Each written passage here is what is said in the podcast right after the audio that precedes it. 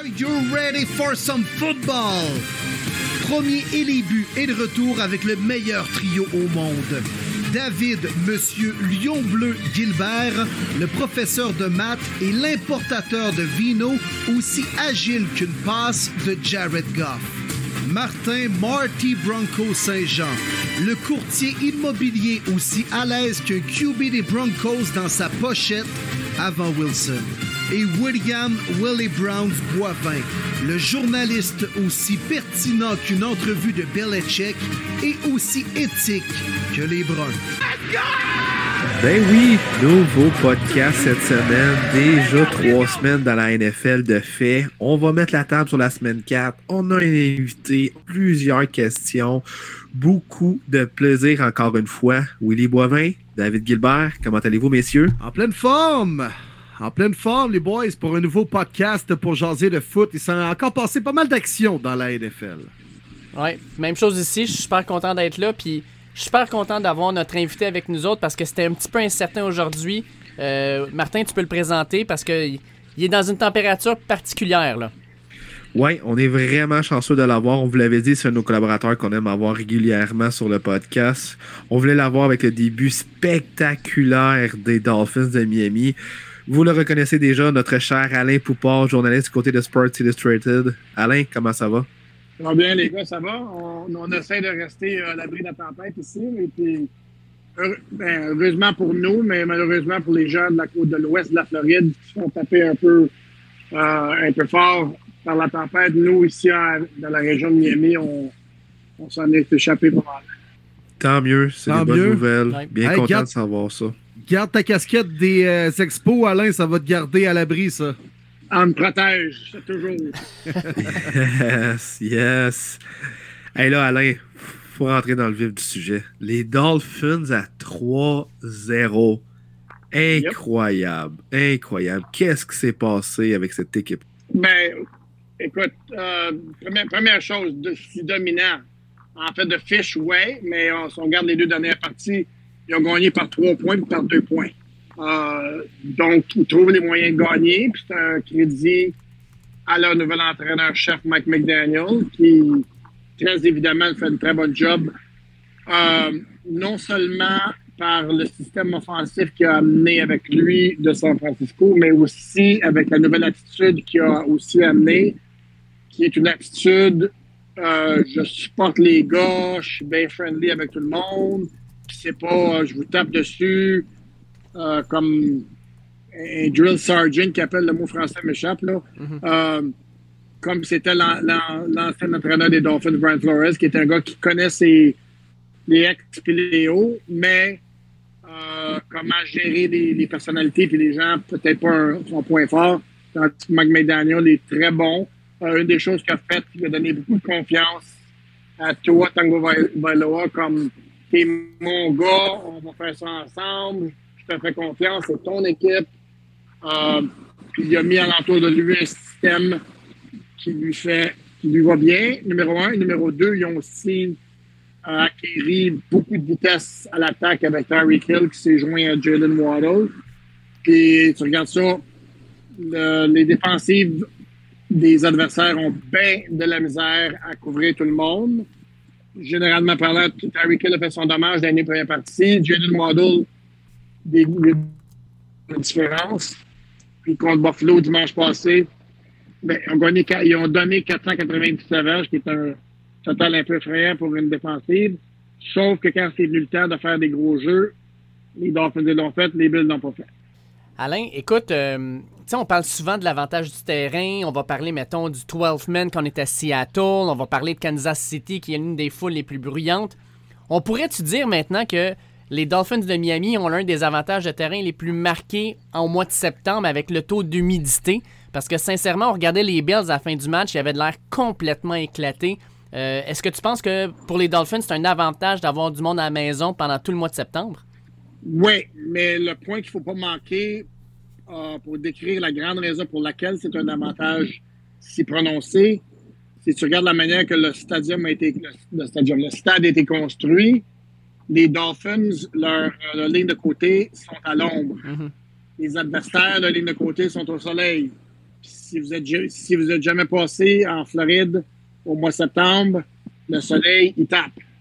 Euh, il tape, puis juste être, juste être dans le soleil, moi, il y a des fois, je, pratiquement, là, je ne suis, pas un athlète, je suis pas en forme, plus en condition physique comme ces gars-là.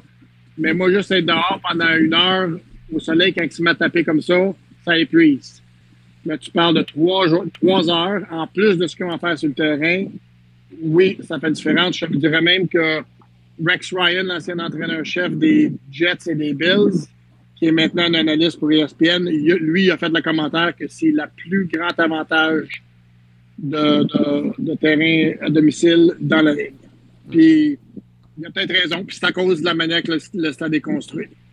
Intéressant, très intéressant. Alain, euh, moi, je veux savoir comment tu as vécu le dernier match contre les Bills sur place et surtout, la euh, chose qui s'est produite en fin de deuxième quart avec Tua, alors qu'il est bon, il est plaqué dans sa pochette, tombe, on sent qu'il est sonné, shaké, se relève par lui-même, retombe, finalement il fait le protocole de commotion, revient dans le match. Par la suite, on dit que c'était des maux de dos.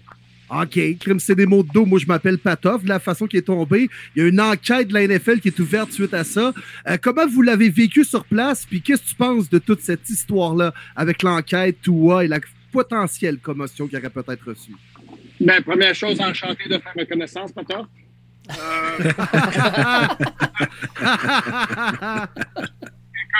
Écoute, moi, je, te dirais que ma, première impression, c'était comment, ouais, il y a une commotion. Euh, parce que moi, par expérience, j'ai jamais vraiment vu un gars avec un mal de dos qui se met à, débalancer comme il était. Il y a jamais, j'ai jamais vu un moment où il s'est mis le bras dans le dos. Quand tu as des spasmes dans le dos, quelque chose, généralement parlant, c'est la première chose que tu fais, tu mets, la main sur le dos. Il ne l'a pas fait. Euh, donc, ça m'a, j'étais très. Euh, je trouvais ça un petit peu suspect. Encore là, je m'excuse, les mots français, des fois, m'échappent. Euh, mais de l'autre chose, c'est que les gens, les docteurs, il y a des docteurs qui sont indépendants sur place. Que généralement parlant, ils n'ont pas vraiment à faire, c'est pas vraiment bon pour leur, pour leur job de retourner quelqu'un dans un match si s'il y a une commotion. Puis je peux te dire que l'autre chose, c'est que tu vois, quand il a fait sa conférence de presse après la partie, il n'y avait pas d'un gars qui avait une commotion. Hmm. Donc, autant ça avait l'air bizarre, puis un peu euh, soupçonnant, soupçonneux, le mot m'échappe encore une fois. Euh, quand c'est arrivé, je peux te dire que oui, je suis prêt à croire qu'effectivement, c'est un problème de dos qu'il y a eu. Wow, quand même. Quand même très intéressant. Puis là, Alain, écoute, on n'a pas le choix, il faut t'en parler. Tous les auditeurs nous en parlent. Ils savent ton amour-haine avec ce cher Tua Taigo Valoa. Comment évalues-tu son début de saison actuellement? Je peux te dire qu'il connaît un très bon début de saison, que tout a été mis en place. Puis ça, je pense, je sais pas si je me trompe, mais je pense que je l'avais dit avant le début de la saison, que tout a été mis en place pour qu'il y ait du succès, que le fait qu'il y ait du succès peut-être pas au niveau où il est présentement, mais le fait qu'il y ait du succès, c'est pas vraiment pour deux secondes. Écoute, tout, tout a été mis en place pour aider ce gars-là.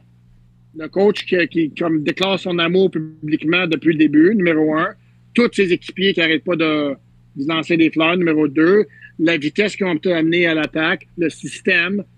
Euh, puis si on le regarde euh, de façon objective, oui, il fait une espèce de bon job. Les statistiques sont épatantes. Est-ce qu'il y a vraiment beaucoup de passes à chaque semaine, que c'est des passes qui vont, tu vas dire, wow! Euh, moi, je te dirais non. Euh, mais on ne peut pas lui en décréditer. Pour ce qu'on lui demande de faire, il fait un très bon job. Euh, est-ce qu'on peut dire qu'on est prêt à lui donner 40, 45 millions, 50 millions par année pour le signer à contre long terme? Moi, je dirais pas encore. Euh, puis là, l'autre facteur aussi, c'est une des grosses questions avec toi, c'est qu'il est fragile.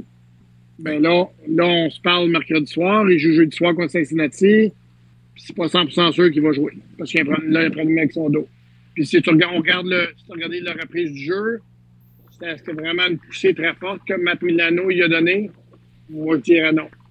Mais encore là, il est, il est gros, il est pas il n'est pas fait de façon pour durer très, très longtemps. Donc, euh, euh, short answer, long answer short, oui, il fait une très bonne job, ne peut pas lui enlever le crédit, mais tout a été mis en place. Mais comme moi, j'avais dit au début de la saison, ses statistiques vont être bien meilleures que l'étaient l'année passée.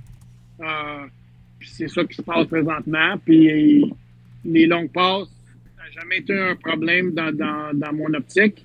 S'il a le temps de faire la passe, puis ses gars sont ouverts.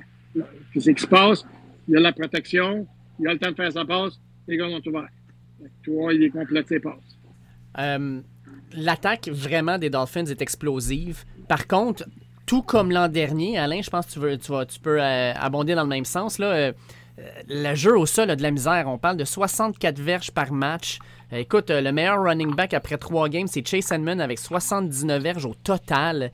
Est-ce que c'est simplement le fait que les Dolphins ont été ont, ont tiré de l'arrière rapidement dans les matchs puis ont dû revenir par la passe pour pouvoir revenir à la fin? Ou est-ce qu'il y a d'autres choses que tu vois qui peut peut-être montrer des inquiétudes? Parce qu'on s'attendait avec Mike McDaniel, qui arrive de San Francisco, le jeu au sol est roi. Ah, ben, il va nous revivre, il va, il va nous redonner un jeu au sol, mais là, on le voit pas présentement, tu sais. Ouais, mais si on regarde Mike McDaniel de San Francisco, leur meilleur joueur à l'attaque était Debo Samuel, mm-hmm. Qui est un gars qui est vite, mais qui est plutôt un athlète. Euh, mais il n'est pas, comme on dirait, euh, excuse-moi l'expression, mais il n'est pas bip bip vite comme Tyreek Hill puis Jalen Waddle.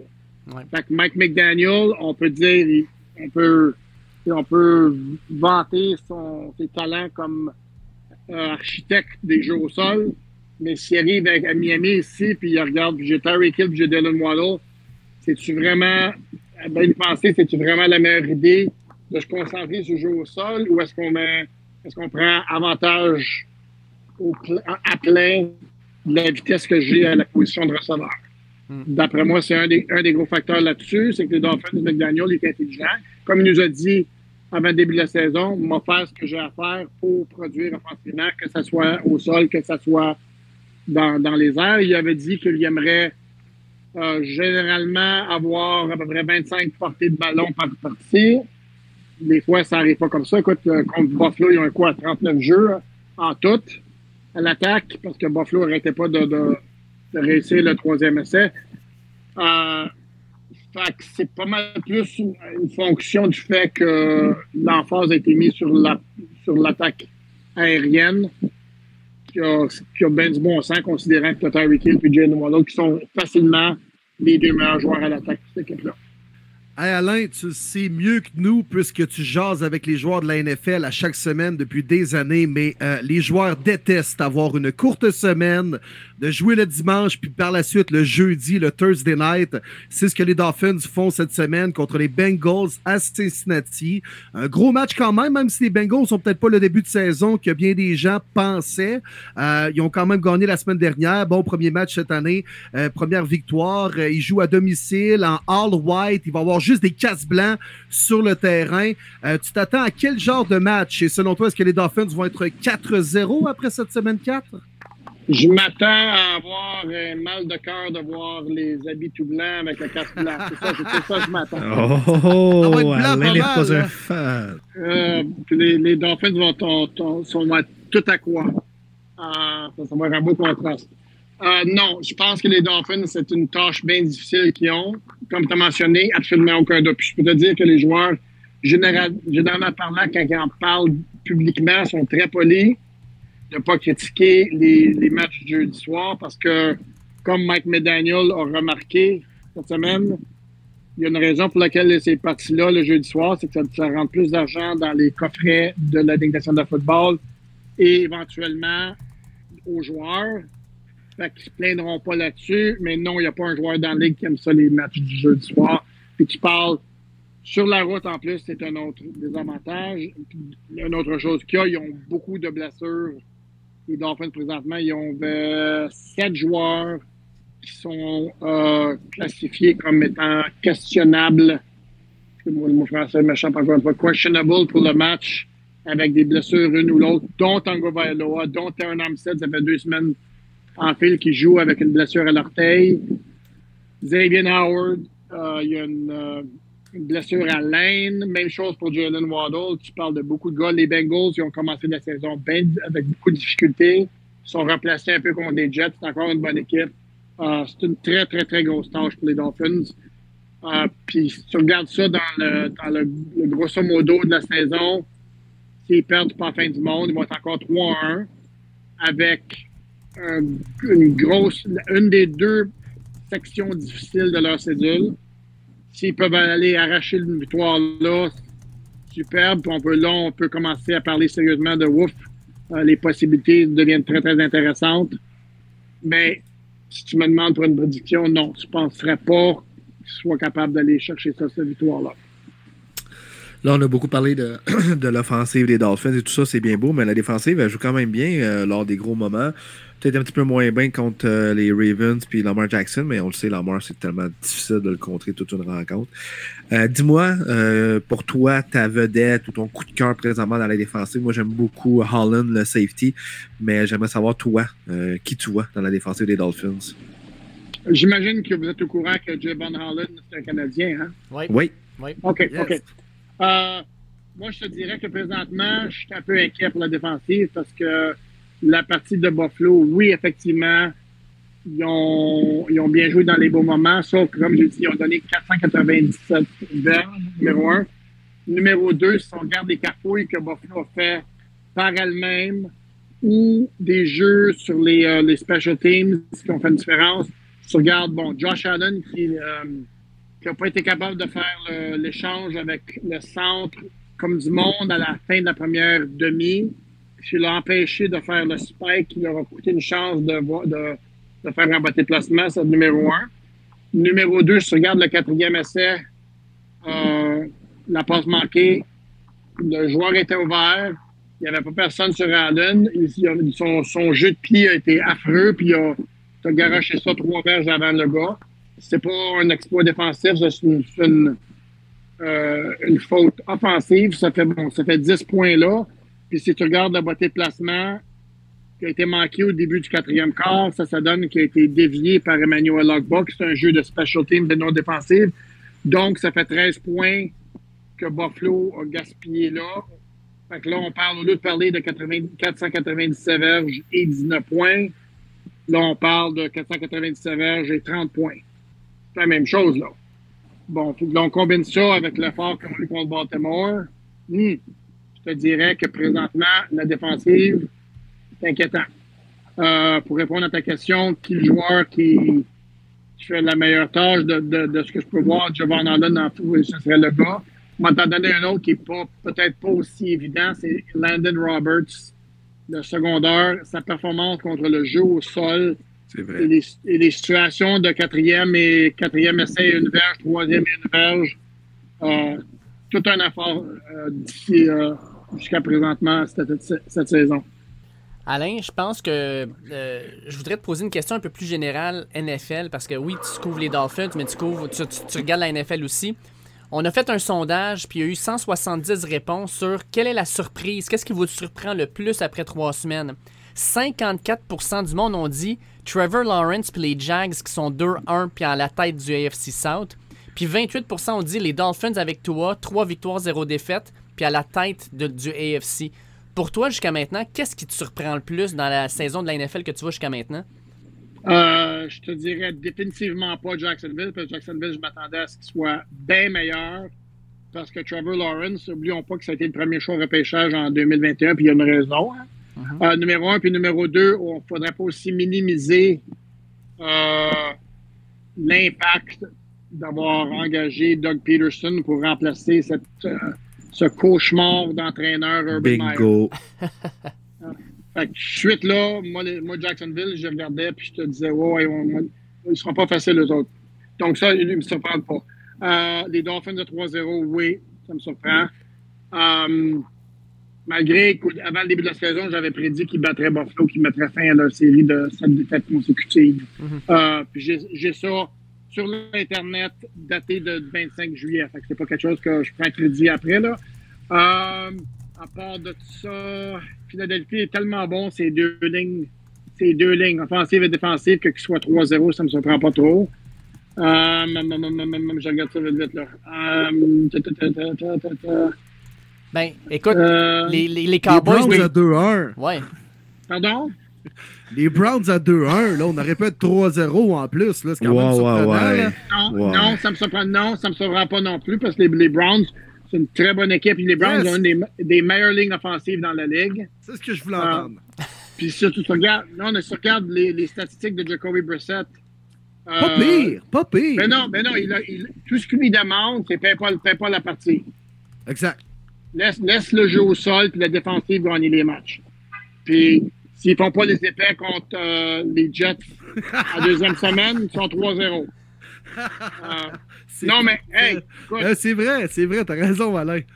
ouais, mais, puis moi, j'ai déjà, Nick Chubb, si tu te rappelles de la partie, Nick Chubb a compté un touché avec quelque chose comme une 43. Les Jets ont aucun time-out.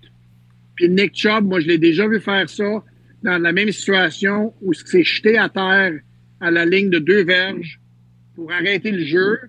Puis, s'il, avait fait la même chose contre les Jets, le match est fini. Les Jets ne pouvaient, pas arrêter- pouvaient pas arrêter le temps. Mais je pense, Euh, Alain, il a, il a pensé à tous les fantasy owners qui le, possèdent dans les fantasy puis qui avaient déçu quand il avait fait ça. D'après moi, c'est ça qu'il a pensé, Nick Chubb. Là. Ouais, ouais, ouais, sûr- sûrement. Euh, Mais même à ça, j'ai la difficulté à blâmer ça. Tu mènes 37, reste 1 minute 43, puis de time-out. Qu'est-ce que c'est ça, Hein? laisser la bombe à Joe Flacco? Come on. Non, non, c'est ça. La défensive, do your job. Ben, Sacrifice. Ils ont, ils ont oublié, ils ont oublié pied. de couvrir, ils ont oublié de couvrir euh, Corey Davis. Ben Ça oui. arrive, ça. Oublié. Laisser un gars tout seul, euh, 35 verges derrière la ligne de, mêlée, ça arrive, ça. ben, ça arrive. Ben, Ouais. accor- accorder un deuxième bas des cours en deux matchs, ça arrive aussi dans une Ouais, NFL, ouais. là. Voyons donc. Euh, non, mais c'est ça, je te dis. Mais je te, les surprises, moi, je te dis, c'est plus dans le côté négatif. Comme les Raiders qui soient 0-3, ça me surprend un peu. Les Chargers, malgré, malgré si, on, si on connaît les Chargers, il faut toujours s'attendre que s'il y a un moyen qu'ils peuvent. Euh, c'est quoi le mot que je cherche? S'ils peuvent. euh, Saboter leur saison. Ouais, ouais, quelque chose comme ça. Là. J'ai- Il y a un mot S'écrouler. Ouais, ouais. choqué. Je, je veux pas dire des mots gras, là, mais c'est ça. euh, puis, là, puis là, tu regardes, Herbert est blessé. Ils, ils sont pas capables de gagner une verge au sol. Là, ils viennent de perdre leur, seul joueur de ligne offensive qui a de l'allure. Euh, Joey Bosa, il vient d'aller sur la liste des blessés. Ah, c'est fini, là- Chargers. C'est fini. Ouais, c'est ouais. fini avant même que ça ait commencé. Puis tu regardes ça, puis tu regardes les Chargers, euh, les Raiders, on en arrache. Tennessee, ça vient fort. Fait que tout. On pensait que la AFC serait une super puissance, mais ça ne l'est plus, là. Euh, Hey, Cooper Ah non, Rush pour MVP. Cooper Rush pour MVP. le Cooper. Alice Cooper qui joue dans Rush. ouais, ouais, c'est ça. C'est un bon mélange music- musical. ça, fit, ça fit ensemble quand même. Ça ferait un pas pire jam. Oui, oui, regarde-le. Ça arrête la deux. Ben, comme on a vu sur le terrain lundi, sérieux, Cooper Rush, il n'y a rien à envier à bien des QB partant actuellement dans la NFL. Connais le playbook. Connais le Ouais, playbook. ouais, ouais, ouais, c'est ça. Mais non, c'est rien. Rien de féroce. Euh, c'était pas. Écoute, les deux matchs le soir, là, euh, samedi soir puis dimanche. Hey. Pardon, excuse-moi. Dimanche soir puis lundi soir, c'est rien de féroce. Oh, boy, boy. Hein? Ah, non, non. Des matchs terrible. somnifères. Effectivement, oui. C'était terrible. Des matchs Valium.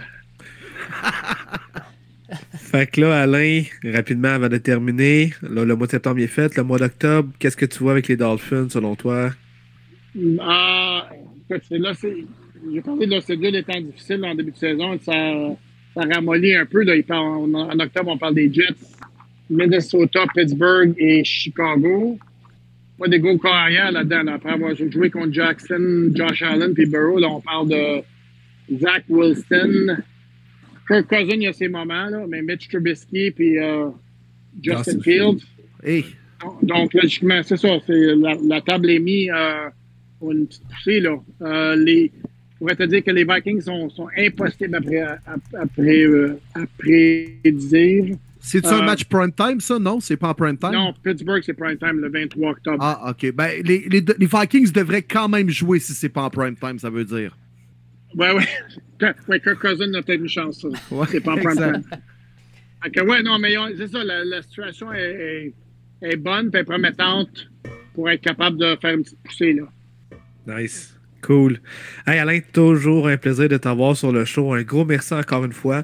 On remet ça dans quatre semaines. On va être quasiment à mi-saison, voir ce qui se passe du côté des Dolphins. On va faire le tour de la NFL aussi.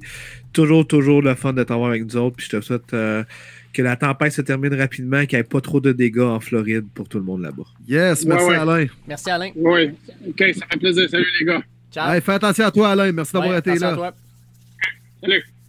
Alright, toujours un, un plaisir d'avoir notre cher Alain avec nous autres. Ouais. Puis euh, honnêtement, on n'a pas le choix d'envoyer nos pensées à tout ce qui se passe euh, à Miami. D'ailleurs, euh, l'ami Alexandre Boisvert qui était à la rencontre de Tampa Bay.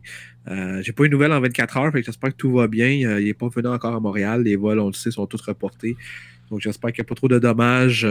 Même s'il y en a, je sais, j'ai vu des vidéos, ça fait peur, honnêtement. Là. on est chanceux de vivre au Québec pour rien. Là, et que ça fait peur. Fait qu'on va leur souhaiter de minimiser euh, les dégâts en Floride. Ah non, puis merci à Alain d'avoir pris le temps quand même, là, puis euh, heureusement qu'il n'ait pas été trop touché par ça, là, même si la qualité audio n'était pas extraordinaire. On a entendu l'essentiel des propos, toujours le fun d'y jaser en plus de ça, toujours pertinent, mais euh, non, pas évident. Puis tu parles qu'on on est chanceux de vivre au Québec, Marty, tu as raison, mais il y en a bien des gens du Québec qui s'en vont habiter en Floride, Mais, des snowbirds et tout ça, donc il y en a qui nous écoutent aussi, alors on est avec vous, puis il y a bien juste les équipes de la NFL qui peuvent partir s'entraîner ailleurs, là, parce que quand tu as ta maison sur place, pas mal obligé de rester là. là. Ah, puis même, regarde, on parle du Québec, mais les îles de la Madeleine ont mangé un ouragan en pleine face la semaine dernière. Fait en tout Ouais, cas, la Gaspésie, puis Ouais, euh, ouais, tout ça pour dire que espérons que toutes les personnes qui sont euh, sous l'effet de la température s'en sortent bien, puis que tout se passe bien pour eux autres, puis qu'ils euh, puissent au moins voir leurs proches puis euh, leurs êtres aimés dans les prochains jours. Moins en Floride, il y a de la NFL à voir. Aux îles de la Madeleine, c'est un peu plus tough. 100% d'accord. 100% d'accord. mais pour les gens qui habitent aux îles, on est là, podcast, pour parler football et vous changer des idées. C'est sûr que les partisans de la NFL là-bas, ben on est là pour on vous soutient, on va vous faire rire, on va vous divertir, puis on va donner vraiment de l'actualité sur notre, notre passion qui est le football américain. Un petit quiz comme ça, juste pour le fun, là, puisque la porte est quand même ouverte. Là. Mais Ben oui. selon vous, les gars, euh, les, les gens des îles de la Madeleine, on les appelle comment? Les Oh, ouais. Oui, exactement. Madelino. Wow. le ouais. professeur qui sort.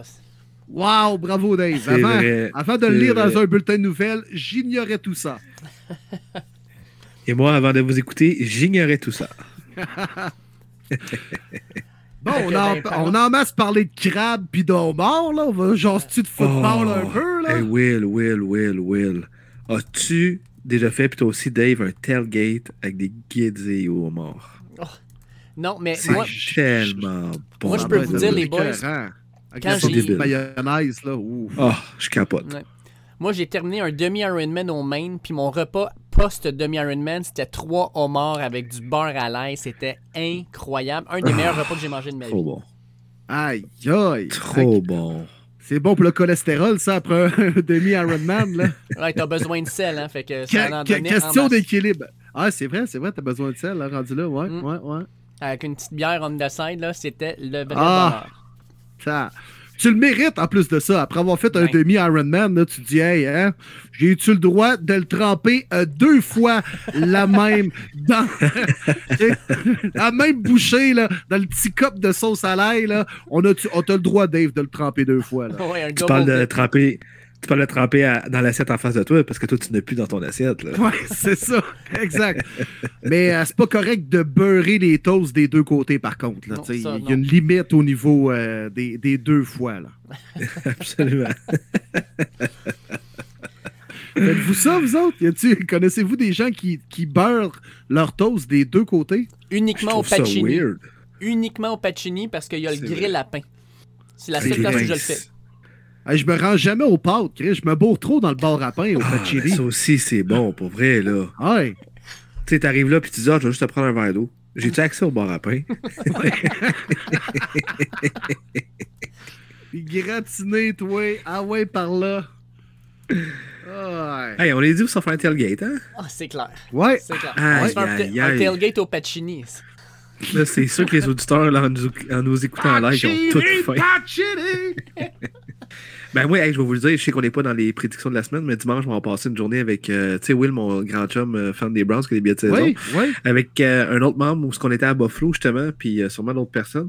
Puis il nous reçoit toute la journée, à partir de 11h, il veut faire des genres de mec crêpes maison. Puis à Wow. 16h, il fait cuire un smoke meat toute la journée, puis on mange du, so- du smoke meat à 16h. Fait que, C'est incroyable, ça. C'est débile. Je vais vous envoyer des photos, là, mais j'ai déjà hâte. là. J'ai reçu l'invitation tantôt. J'étais très, très content. Hey, des mecs crêpes faites maison, ça doit être extraordinaire, ça, là. Ouais, puis il va y avoir deux TV. On fait ça dehors. On se fait un setup. Fait que les enfants vont pouvoir jouer dehors. Hey, nous autres, on va regarder le foot. En plus, dimanche, ça commence tôt, là, puisqu'on a le premier match à Londres. Fait que ça commence à, à vrai. 9h30 le matin, dimanche, là, le, le foot. C'est vrai. Ouais, je vais être là une demi. Je vais être là Ah demi. Il manque Tu prends, tu prends un petit thé pour partir ça, là.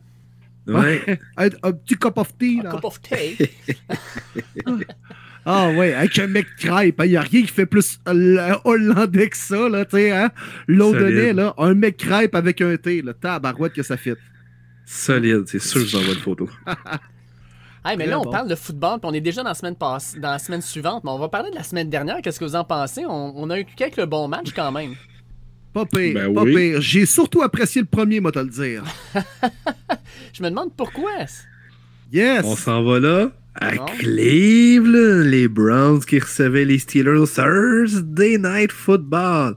Est-ce qu'on se fait d'assister à une autre remontée offensive contre les Browns? Non, non, non, non. Non. J'y ai ben jamais non. cru, j'y ai jamais cru. Ben donc, quand c'était 23-17, je peux te le dire que je commençais à être stressé, pas à peu près dans mes shorts, là. Mais, hein, encore une fois, on a donné le ballon dans les mains de Nick Chubb, qui a fait le reste du travail. Jacoby Brissett fait sa job. Le gars, là, tu sais, là, Bill l'aurait aimé. Do your job, là, c'est ce qu'il fait actuellement, Jacoby Brissett. Et la défensive, c'est reprise de leur contre-performance, surtout en deuxième demi face aux Jets. Belle victoire à domicile. Il y avait besoin de revenir de ça après avoir, écoute, donné quasiment une victoire sur un plateau d'argent aux Jets de Joe Flacco. Inadmissible. C'est pas grave. On peut toujours penser pour revenir vers l'arrière, se dire, maudit, ça aurait jamais dû arriver. Puis aujourd'hui, les Browns seraient 3-0. C'est pas grave. Keep your head up. On regarde vers l'avant. Puis là, c'est une victoire où tout le monde a repris confiance. Puis j'ai bien aimé surtout l'attitude de l'offensive où on inclut le jeu au sol, mais également à Mary Cooper.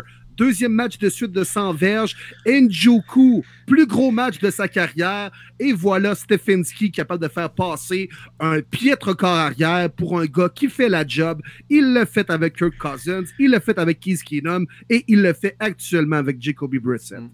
Euh, Mary Cooper, qui était premier recevoir, je pense, euh, des Browns depuis plusieurs années, avoir deux matchs consécutifs de 100 verges. C'était-tu Braylon ouais. Edwards le dernier? Euh, Ah. pas Braylon. Oui, c'est Braylon Edwards son nom. Ou Josh Gordon, je Oh. pense.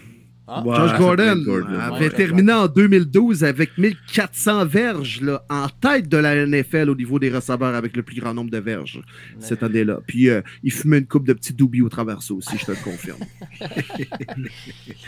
Puis, juste terminer, je veux pas m'acharner là-dessus, mais le dernier jeu du match, là, il y a des gens de fantasy qui ont perdu à cause Ah, d'une oh, connerie de même, puis il y en a d'autres qui ont gagné à cause d'une connerie de même.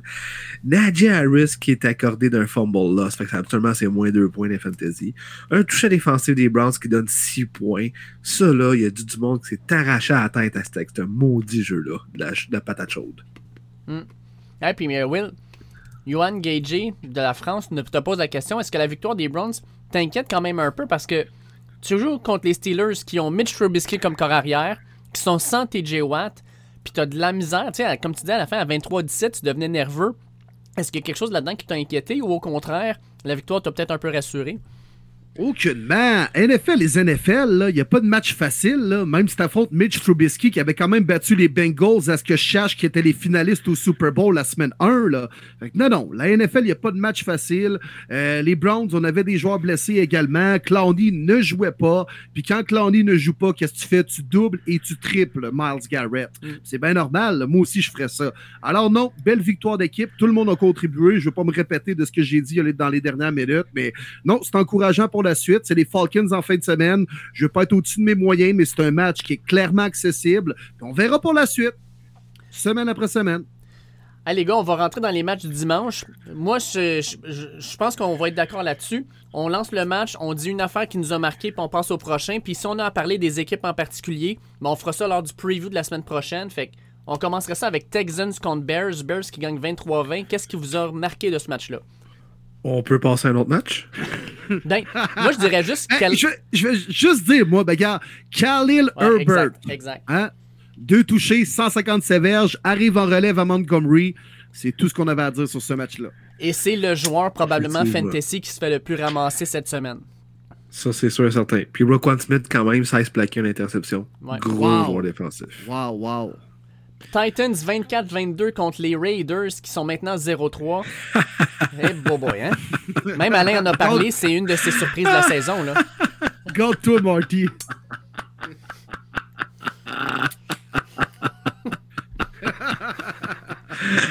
Ah, ces Raiders. Ils vont gagner la division. Wow, l'acquisition de Davante Adams. 5 attrapés, 36 verges contre une perte défensive qui a accordé 3 touchés à Stephen Diggs. Josh McDaniels, le gourou offensif. Aucun touché au sol avec Josh Jacobs. Ah, ces Raiders. Ah, ces Raiders. Qui mange la marde? Ça a le mérite d'être clair. Ça a le mérite d'être. Puis moi, je vais simplement rajouter que le, on a déjà appuyé sur le bouton panique chez les Raiders. Il y a une genre de réunion à porte close avec euh, Davis, là, Mark ou Hall. là. Ben, c'est Mark, le fils de Hall, mais qui a une coupe de cheveux de merde. Là, C'est lui, là. Euh, c'est ça, il a déjà rencontré son coach à porte close pour dire là, apporte-moi des changements, ça fonctionne pas, on s'en va pas dans la bonne direction. Après seulement trois matchs, Raiders style Raiders. Puis rapidement, les Raiders sont 0-3. Les équipes qui ont affronté, qui les ont battus, qui ont affronté leurs autres matchs, sont 0-6. Ça veut juste dire à quel point les Raiders sont atroces. Ouf, ça fait mal ça. Je parlais du bouton panique qui était placé sur les Raiders. Les Colts s'en sont sortis de ce fameux bouton panique-là parce qu'ils ont gagné contre les Chiefs 27. Selon moi, probablement la plus grosse surprise de la semaine. Euh, vous en pensez quoi de cette victoire-là des Colts et surtout de la défaite des Chiefs? La 1, 1, défense. 1, 1, 1, 1, 1, 1, 1, 1, c'est la fiche des Colts en ce moment. 1, 1, 1, 1, 1, 1. Mais honnêtement, je sais, Will, tu les détestes, mais la défensive, pour vrai, là, le jeu au sol a juste pas existé. Là. Edwards, 7 portées, 0 verge. Les gars, c'était leur, leur Super Bowl. Ils se sont dit, c'est pas vrai qu'on n'aura pas la victoire cette semaine. Bravo à la défensive. C'est tout ce que j'ai à dire. Incroyable ce qu'ils ont fait pour arrêter ce jeu au sol-là. Pas trop euh, accordé à Pat Mahomes non plus, qui connu un match correct, mais c'était pas le Pat Mahomes qu'on connaît. Mais pas le choix de donner le trophée à la défensive des coachs. J'en reviens pas. J'en reviens pas encore. T'as raison, c'est peut-être la victoire qui va changer l'allure de leur saison, puis que tout le monde en reprenne confiance de gagner contre une grosse équipe. Bravo, bravo, belle victoire. Puis euh, moi, regarde, moi, c'est de l'autre côté, rapidement, ce que je veux dire sur Mahomes. Euh, on était là, ouais, il a perdu Hill. euh, finalement, Mahomes va être bon cette année. Il a connu un premier match extraordinaire face aux Cards. Quoi, 5 ou 6 passes de toucher, 5 passes de toucher. Je pense qu'il avait distribué le ballon à 11 receveurs différents. Mais depuis deux games, il faut l'avouer, c'est tough, Patrick Mahomes. Puis on se rend compte vraiment que les Chiefs dépendent totalement de Patrick Mahomes. Si Mahomes est juste moyen, les Chiefs sont moyens. Fait que c'est quand même inquiétant pour la suite. Mais juste de même, là, euh, est-ce que c'est une tempête dans un verre d'eau? euh, la façon dont la demi s'est terminée avec Mahomes puis Eric Bieniemy qui se sont pognés? Ouais, j'ai hâte de voir la suite des choses, effectivement. Ah, moi, je pense que oui. Je pense que oui. Faut pas trop donner d'importance à ça. Les deux gars, ça fait quoi, quatre ans qu'ils travaillent ensemble? Tu sais, des fois, c'est juste qu'il y a une chose qui marche pas. Puis au lieu de se le dire, juste, ouais, j'ai pas aimé ce que t'as fait. Sais, hey, j'ai pas aimé ce que t'as fait. C'est- correct. On a le droit de se parler dans le blanc des yeux. C'est des, des millionnaires. Même les coachs le sont quasiment. Pas les aussi dans le cas de bien-aimé. là. Mais c'est une business. Puis quand ça va pas, ben, tout le monde s'énerve. Fait que j'en prends puis j'en laisse. Si ça arrive trop souvent durant l'année, là, on peut se poser des questions. Mais si ça arrive une fois, pas si grave. Alright, euh, on passe maintenant à la game Dolphins contre Bills, dont on a quand même parlé pas mal avec euh, notre, notre, euh, notre invité Alain Poupard. Euh, victoire importante de Dolphins, mais sacrifice, quel game weird, les gars. Là, là, on a des questions là-dessus. Il faut absolument que je vous en pose une. On appelle ça comment ce qui s'est passé? On appelle ça un bot punt ou un bot fumble? On n'est pas trop sûr, hein? Euh, fin de la game, là. Incroyable. Ben, il y a eu le bot fumble de Mark Sanchez, mais là, il y a le bot punt. Ouais, ça, c'est notre chum Nicolas Bergeron qui nous a posé ça. Bot fumble ou bot punt? Sincèrement, la, la photo est extraordinaire. Le gars devrait gagner un prix mondial pour cette photo-là. Complètement fou, là. Moi, j'ai deux choses à dire de ce match-là. C'est bien beau Josh Allen, puis c'est le MVP, là, mais laisse-les pas lancer 63 fois par match. Ça fait aucun bon sens rendu en playoff. Ça fait pas de sens pour moi. Puis les Dolphins, c'est quoi la stratégie de lancer juste 4 fois à Waddle puis 2 fois à Tyreek Hill dans la rencontre? Mm. Contre des DB numéro 4 et 5. Ça, je l'ai vraiment pas compris. On ne s'entendra pas sur la rencontre, parce qu'on l'a déjà assez parlé, mais c'est les deux points que je voulais apporter. Moi, je veux juste terminer sur le bot punt, là, mais euh, le gars, il s'est fait botter pas à peu près dans le cul. Pour de vrai, ça a dû faire mal. Euh, le gars, là, pendant au moins trois jours, il, il a pas dû pouvoir s'asseoir sur son propre cul, là. On va se le dire, là. Bon, ben tabarouette, vous avez pas de compassion comme moi j'en ai, là? Voyons, le gars, il doit avoir un immense bleu la fesse, là. Il doit être pogné à se mettre de la glace puis de l'antiflogistine en longueur de journée, là. Ouais, je pense qu'il est plus content d'avoir toute la médiatique sur lui parce que jamais il aurait pensé que son cul serait autant montré à la télévision. Vu de même. Bon point. Ah, mais moi, je veux juste vous donner l'information, les stats, parce que de ce match-là, les stats, moi, c'est ce que je retiens. Les Bills ont joué euh, un match de fou complètement. Là. Euh, les Bills ont 497 verges contre 212 seulement pour Miami. 31 first down contre seulement 15. Temps de possession pour Buffalo, 40 minutes 40 contre les 19-20 de Miami. Euh, c'est énorme, là. Puis je pense que j'avais vu que les, les, les Bills ont fait 90 jeux contre les 39 des, des Dolphins. Presque trois fois le nombre de jeux, puis ils perdent quand même. Moi, ça me fait capoter. Alright. Euh, ensuite, ben, on s'en va à la euh, rencontre entre les Vikings et mes Lions de Détroit. Oh! Oh là là, hein? Ah, Là, Dave, on te laisse la place. C'est ta game. vas-y. Ah, Ouais. Dave, c'est-tu le genre de game où les Lions sont encore proches, mais ils n'ont pas encore appris à gagner? Ben, on était proche pas à peu près parce que, moi, dire. Oui, mais on- pas c'est proche, ça compte pas, là. On mène Ok, 24-14. on, men- on mène 24-14. Quatrième quart. Puis les Vikings reviennent. Puis sincèrement, il y a une chose qui m'a dérangé. Puis on en parle beaucoup avec Dan Campbell. Euh, il a décidé que au final, il ne décidait pas de pousser, euh, dans le fond, euh, le, jeu pour pouvoir, comment je pourrais dire ça, gagner du temps. Fait qu'il a pas couru le ballon, il a, lancé le ballon. Puis moi, sincèrement, en, fa- en fan qui regardait le match, je n'en reviens pas. Je comprends le Jared Goff, là, tu complètes la passe, tu peux écouler le temps, puis ça se termine là. Mais tu as le goût quand même de courir pour enlever 30-40 secondes. Puis ce que tu veux faire aussi, tu veux punter le ballon. Tu veux que les, Vikings aient le ballon leur ligne de 6-7, là, puis qu'ils doivent faire au-dessus de 90 verges pour aller faire un toucher. À, à la place, ben, on a décidé euh, d'essayer un quatrième essai, ça n'a pas marché. On a donné le momentum aux Vikings, puis c'est ça, ils sont allés gagner le match. Fait que sincèrement, j'ai trouvé ça dur à regarder, mais les Vikings, les gars, j'en avais parlé la semaine dernière, on a leur numéro. L'an dernier, on les a battus une fois, on a failli les battre une autre fois. Là, on vient de- faillir de les battre. Puis euh, les Vikings, tant qu'à moi, c'est une équipe qu'on considérait comme une équipe euh, qui pourrait dominer dans la saison. Fait il y a du positif là-dedans. Maintenant, euh, je veux voir mes Lions apprendre à gagner puis en gagner plus des matchs comme ça, plus serrés. Mais malgré tout, écoute, Kirk Cousin est Kirk Cousin. hein, on en parlait avec les Raiders en Raiders. Là.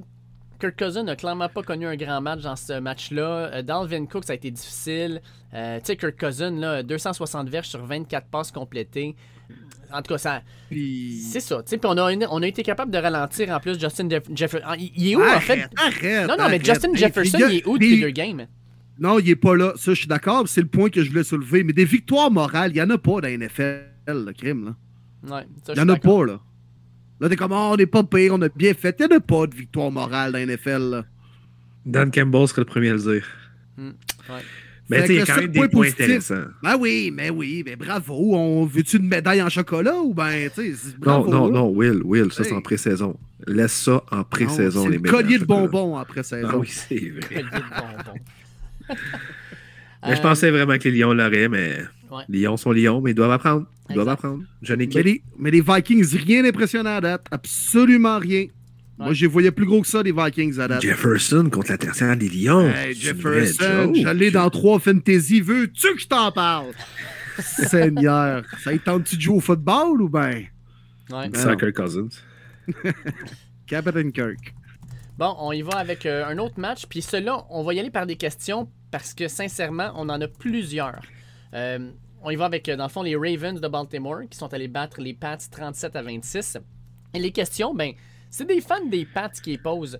On, peut, par exemple, dire Olivier Ponton qui dit Comment avez-vous trouvé la performance de Mac Jones contre les Ravens? Croyez-vous que sa blessure va nuire pour son développement dans le futur? Et ensuite, on a aussi Kevin Forêt qui nous demande, avec la blessure de Mac, est-ce que les Pats ne devraient pas confier le ballon à Bailey Zapp au lieu de Hoyer, Jordan Hoyer?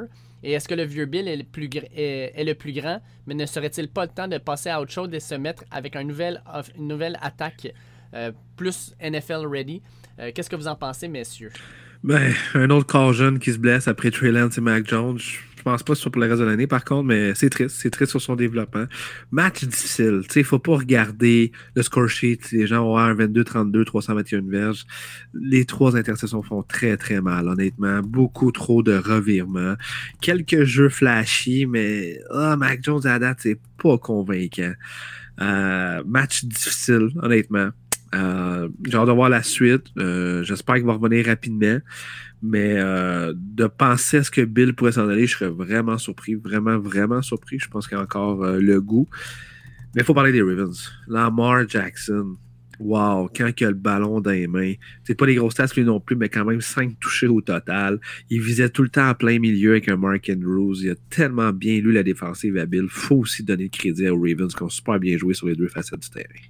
Non, t'as raison. Puis euh, c'est le Lamar Jackson Show depuis le début de l'année. Sérieux, là, le gars, on, on connaît tout un peu son histoire. Pour ceux qui suivent la NFL, il décide de jouer sur son année de contrat cette année. Puis jusqu'à présent, euh, le gros bout du bâton de négociation, il est en train de l'élargir pas à peu près. Là. Alors bravo, euh, Lamar. Pour les Pats, sais, Mac Jones, euh, il, était mal entouré cette année avec tout ce qui s'est passé au niveau de la gestion offensive du côté des Pats, qui colle les jeux. On n'a pas vraiment amélioré rien autour de lui, mis à part Devontae Parker qui s'est fait crisser dehors à, à coup de, de pied dans le cul quasiment avec- chez les Dolphins. On s'en va chercher ça, puis on pense y donner quand même une arme supplémentaire à Mac Jones, alors qu'on avait un groupe de receveurs déjà très moyen, ligne offensive moyenne, rien à se jeter à terre. Mais c'est sûr qu'on va y aller avec Brian Hoyer parce que Bill Belichick ne respecte trop ses vétérans pour mettre une recrue avant un autre. Brian Hoyer, c'est un gars qui est là chez les Pats depuis tellement longtemps. Il connaît le système de jeu. C'est clair que c'est lui qui va le remplacer. Puis pour répondre à l'autre question, disant Bill, y es-tu peut-être passé date? Peut-être, je suis pas la personne la mieux placée pour répondre à la question, mais Bill Belichick va partir quand Bill Belichick va le vouloir. Ouais. Alors, en fait, euh, on moi, ne sait pas ce sera quand. Je pense que le problème au niveau de l'attaque, c'est pas Bill Belichick. Je pense que c'est son coordonnateur offensif qui, ah oui, il est inexistant. On sait pas c'est qui. Euh, mais c'est sûrement pas Matt Patricia qui va faire un bon call au niveau offensif? On l'a vu avec les, euh, les Lions de Détroit. Je pense qu'il y aurait besoin juste d'engager peut-être un coordonnateur offensif qui a des idées un peu novatrices qui pourraient être intéressantes pour lui. Puis je veux revenir avec euh, ce que tu disais sur Lamar, Martin. Lamar Jackson, présentement, meilleur QB rating de toute la ligne, de la, ligue plutôt. Et non seulement ça, mais c'est le cinquième meilleur rusher de toute la ligue derrière Nick Chubb, Saquon Barkley, Cordarrelle Patterson et Jonathan Taylor à 243 verges en trois matchs. Incroyable ce qu'il est en train de faire. Alright, parfait. Fait que maintenant, on va aller passer à la game Bengals contre Jets. Bengals gagnent 27 à 12 et vont chercher leur première victoire. Quelque chose à retenir ici? Ben, c'est un must. Il était Vraiment un must. Il était temps. Ouais, puis cette défensive-là n'a pas laissé Flacco faire des bombes en fin de rencontre, au moins ça. Euh, Bravo. ce qui m'inquiète un peu, c'est Joe Mixon qui s'est blessé. On sait qu'il se blesse à chaque année. On espère que c'est pas trop grave. Il dit qu'il va jouer jeudi soir contre les Dolphins. Que euh, je les souhaite, puis je le souhaite pour mon fantasy. Burrow, belle rencontre. Puis je dois donner le crédit Sauce Gardner, là, qui checkait Jamar Chase, pour vrai, là, euh, solide la recrue. Solide. Incroyable. Mm. Ouais. Joue du gros foot. C'est encourageant chez les Jets. Encore une fois, là, il y a eu des choses encourageantes. Zach Wilson revient cette semaine, qui n'ont pas nécessairement à rougir de cette défaite-là là, face aux Bengals. On va passer à Eagles contre les Commanders. Euh, je peux vous dire que j'étais en train de travailler avec mon chum Nick euh, sur une chaîne à bois, puis on regardait le football à côté, puis lui c'est un fan des Commanders et il était découragé. À un certain moment, les Eagles menaient au niveau des verges 300 à moins 1. Euh, incroyable. D'ailleurs, il y, y a un meme qui est passé sur euh, les réseaux sociaux qui disait Ma femme me dit que je suis pas fidèle. Je suis cette équipe-là depuis 10 ans, qu'elle ne me dit jamais ça. Puis en dessous, il était marqué justement les Eagles 300 verges à l'attaque contre les Commanders moins 1. Euh, ça n'a aucun sens. Ben, il n'y a pas de line. Hey, 9 sacs du corps. Alors, ça. 9. Ah oui, mais non, mais c'est sûr, c'est sûr qu'il n'y a pas d'O-line, mais Carson Wentz, y a-tu compris? C'est pas une patate chaude qu'il a dans les mains, c'est un ballon. Débarrasse-toi-en, chose, là. C'est sûr. Lance-le dans la 18e rangée, là. Encore une fois, il a pensé qu'il y avait une cape de super-héros puis qu'il allait battre son équipe à lui, son ancienne équipe à lui seul. Mais non, c'est pas de même que ça marche, le football de la NFL. Voyons donc. Ouais. Les Commanders. Mais les Eagles, là, sérieux, belle machine de football. Ouais, pour Ben, l'instant. Belle oui. machine de football. Puis là, on inclut tout le monde en offensive. Tout le monde produit. Autant AJ Brown était cœurant, on est allé chercher, c'est pas pour rien, c'était pour avoir un premier receveur. Mais Miles Sanders, de plus en plus, il est impliqué. Devante Smith, match extraordinaire. Même Quiz Watkins, le troisième receveur. Dallas Goddard, le tight end. La O-line est incroyable. Les Eagles ont toute une machine de foot actuellement. On parlait des Dolphins qui étaient bien, qui ont tout fait pour entourer toi. Il faut parler des Eagles qui ont tout fait pour entourer Jalen Hurts. Il croyait à sa progression. Elle est fulgurante entre son année 2 et son année 3. On parle beaucoup de Lamar Jackson. Il faut surveiller Jalen Hurts. Il m'impressionne grandement. Saints contre Panthers. Les Panthers mènent 20 euh, gagnent ça 22-14.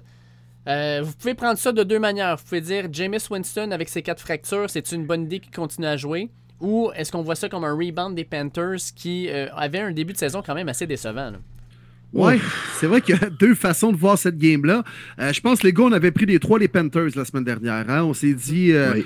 ouais, les Saints, les blessures, on sait pas trop. C'est pas que c'est une mauvaise équipe, au contraire, mais euh, avec les blessures, on sait pas trop ils s'en vont où. Tandis que les Panthers, on venait de perdre deux games, et deux games très serrés. Ils étaient dû pour en gagner une. On voit de plus en plus de McCaffrey, hein, de plus en plus à l'aise sur le terrain. Puis tu sais, quand, il- je- j'ai pas la stats, là, mais ce gars-là avait joué quoi, à peu près cinq games en deux ans, là. Des fois, ça prend du temps de reprendre ton rythme, la cohésion avec tes coéquipiers. Il y a un nouveau QB encore une fois cette année. Les Panthers, c'était quand même encourageant, tandis que les Saints, là. euh, ouh, on se demande s'il va falloir se trouver un QB d'ici la fin de l'année, là. Puis tous les vétérans sont blessés. Winston, Camara, Michael Thomas. Belle performance de Chris Olave, la recrue. Mais les Panthers, qu'est-ce qui se passe avec Baker Mayfield? Il est donc bien mauvais. En Ben bas oui, de mais 50% Pas de connexion avec DJ Moore qui est invisible dans nos fantasy. Ça me met en maudit. Il y a juste McCaffrey qui marche. C'est décevant. Ben, moi, je suis pas surpris. Tout le monde a pensé que tout soudainement, Baker Mayfield allait devenir un nouveau carrière et personne ne se basait sur la dernière saison qu'il venait de jouer avec les Browns. Mais mauvais à ce point-là. Ben, man, moi, l'année dernière, j'ai vu toutes les maudites games, là, puis je peux te le dire qu'il était pas bien, bien meilleur de ce que je vois actuellement, là. Épouvantable. Ouais, puis euh, petite euh, parenthèse aussi sur euh, les, les Panthers qui avaient benché un certain Lavisca Chenot pendant les deux premières games arrive à sa troisième, on le fait finalement jouer 90 verges par la passe. Sérieux, euh, Matt Rule, là, pas fort. T'sais, Lavisca Chenot, clairement, il a aidé beaucoup dans cette équipe-là. Jags contre Chargers. Hey, les Jags sacent une solide volée aux Chargers. Vraiment une solide volée. Mon Will, je veux t'entendre. Parle-nous de Trevor Lawrence. Attends, un peu, laisse-moi applaudir un peu, là.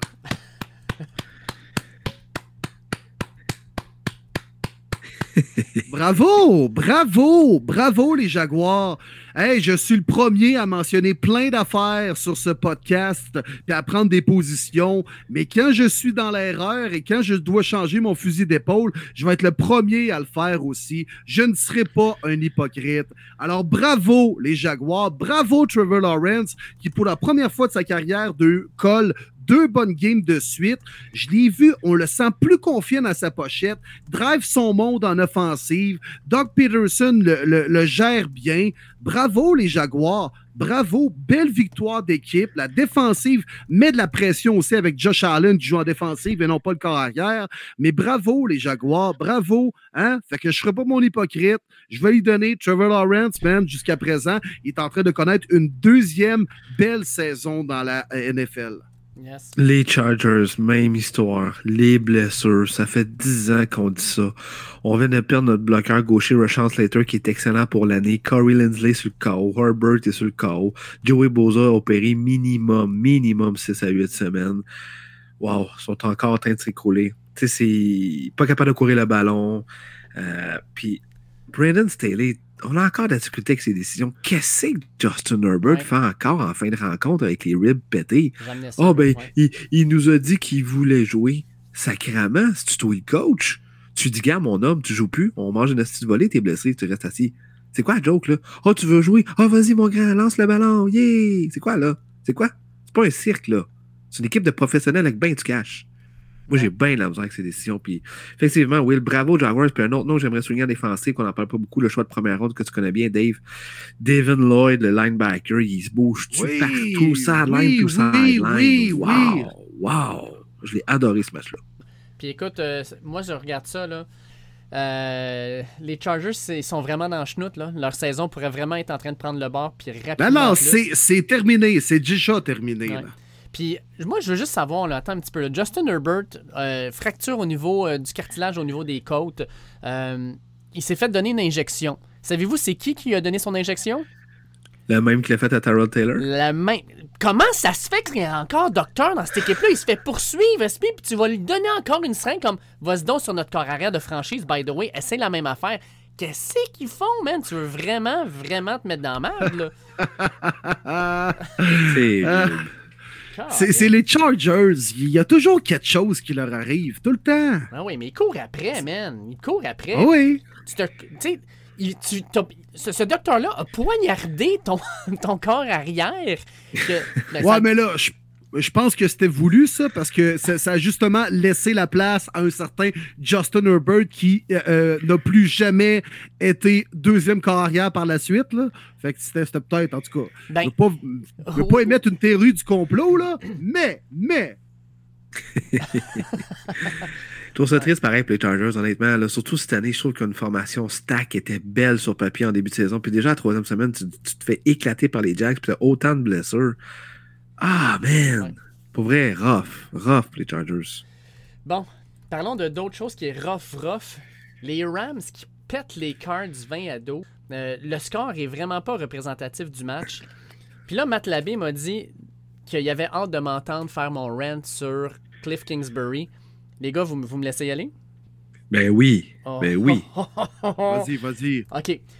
Présentement, là, les Cards jouent comme une équipe qui joue dans une ligue de garage. C'est-à-dire, tu as un corps arrière, puis euh, vraiment, c'est un athlète hors norme. Puis ils disent, le gros, fais ce que tu as à faire. Puis quand il laisse jouer, il fait, le gars, là, il fait des jeux qui ont aucun bon sens. Il court partout, il passe, mais la, la structure n'est pas là.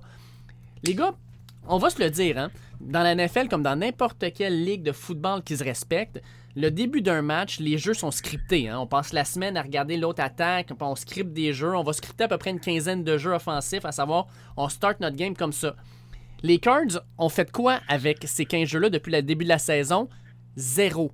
Fuck all. Je vous indique qu'est-ce qu'ils ont fait pour leur premier jeu de la partie contre les Rams. Trois jeux, deux verges, punt. Quatre jeux, 16 verges, punt. Trois jeux, moins 4 verges, punt. C'est ça qu'ils ont fait avec leurs trois premières possessions. Et je vous rappelle que cette équipe-là devait être primée. Là. Ils jouaient contre les Rams qui les avaient humiliés en séries éliminatoires. Et c'est comme ça que tu startes ton match. Avec une structure qui fait en sorte que ton équipe gagne un grand total de 14 verges en 10 jeux. J'en reviens pas. Cliff Kingsbury, c'est une blague actuellement ce qui se passe avec cette équipe-là. Et malheureusement, il n'est pas capable de mettre une structure qui a du bon sens autour de l'équipe. Et la seule façon que les Cards sont capables de gagner des matchs, c'est quoi? C'est que Cliff Kingsbury dit à Kyler Murray Écoute, do what you gotta do. Fais ce que tu as à faire, là. Fais ce que tu veux, man. T'appelleras les jeux que tu veux. En gros, là, c'est la même maudite affaire qu'en pré-saison, quand Cliff Kingsbury a dit Tu veux-tu les appeler les jeux? Il l'a fait, puis on compte un touché. Mais ça revient d'en face encore une fois. Sincèrement, je n'aime pas ce coach-là. Je ne l'ai jamais aimé. Tout le monde le sait. Et ça ne fait que prouver mon point. Absolument. Sean McVay owns Cliff Kingsbury. Mm. Tout ce que j'ai à dire là-dessus.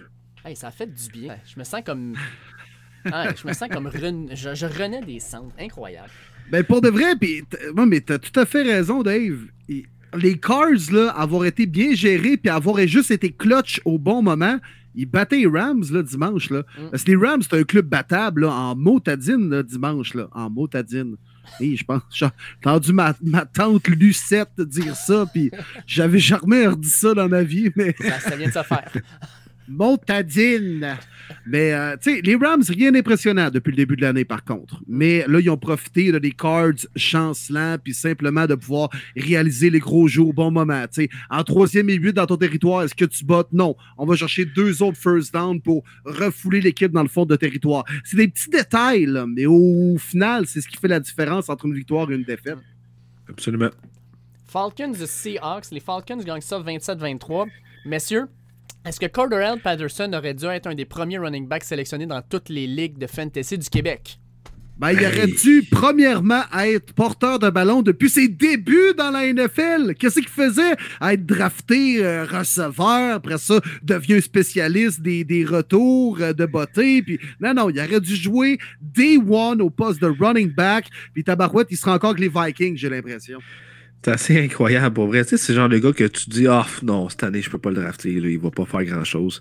Colin Colorel qui domine encore au poste de running back, pour vrai, bravo. Puis, ah ben, Dave, on en parlait la semaine passée, le coach qui dit on n'est pas fantasy, ah ben, 5 catch, 87 verges pour Cal Pitts. T'es-tu temps qu'il l'utilise?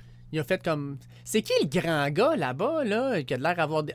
Oh, oh, Carl Pitts joue pour nous! Vous me l'aviez pas dit avant? Euh, ouais, ouais, 5 Exact. catch, 87 verges. Euh, écoute, les Falcons, c'est une équipe qui joue. euh, Ils jouent intensément. bien. Ouais, j'aime. Oui.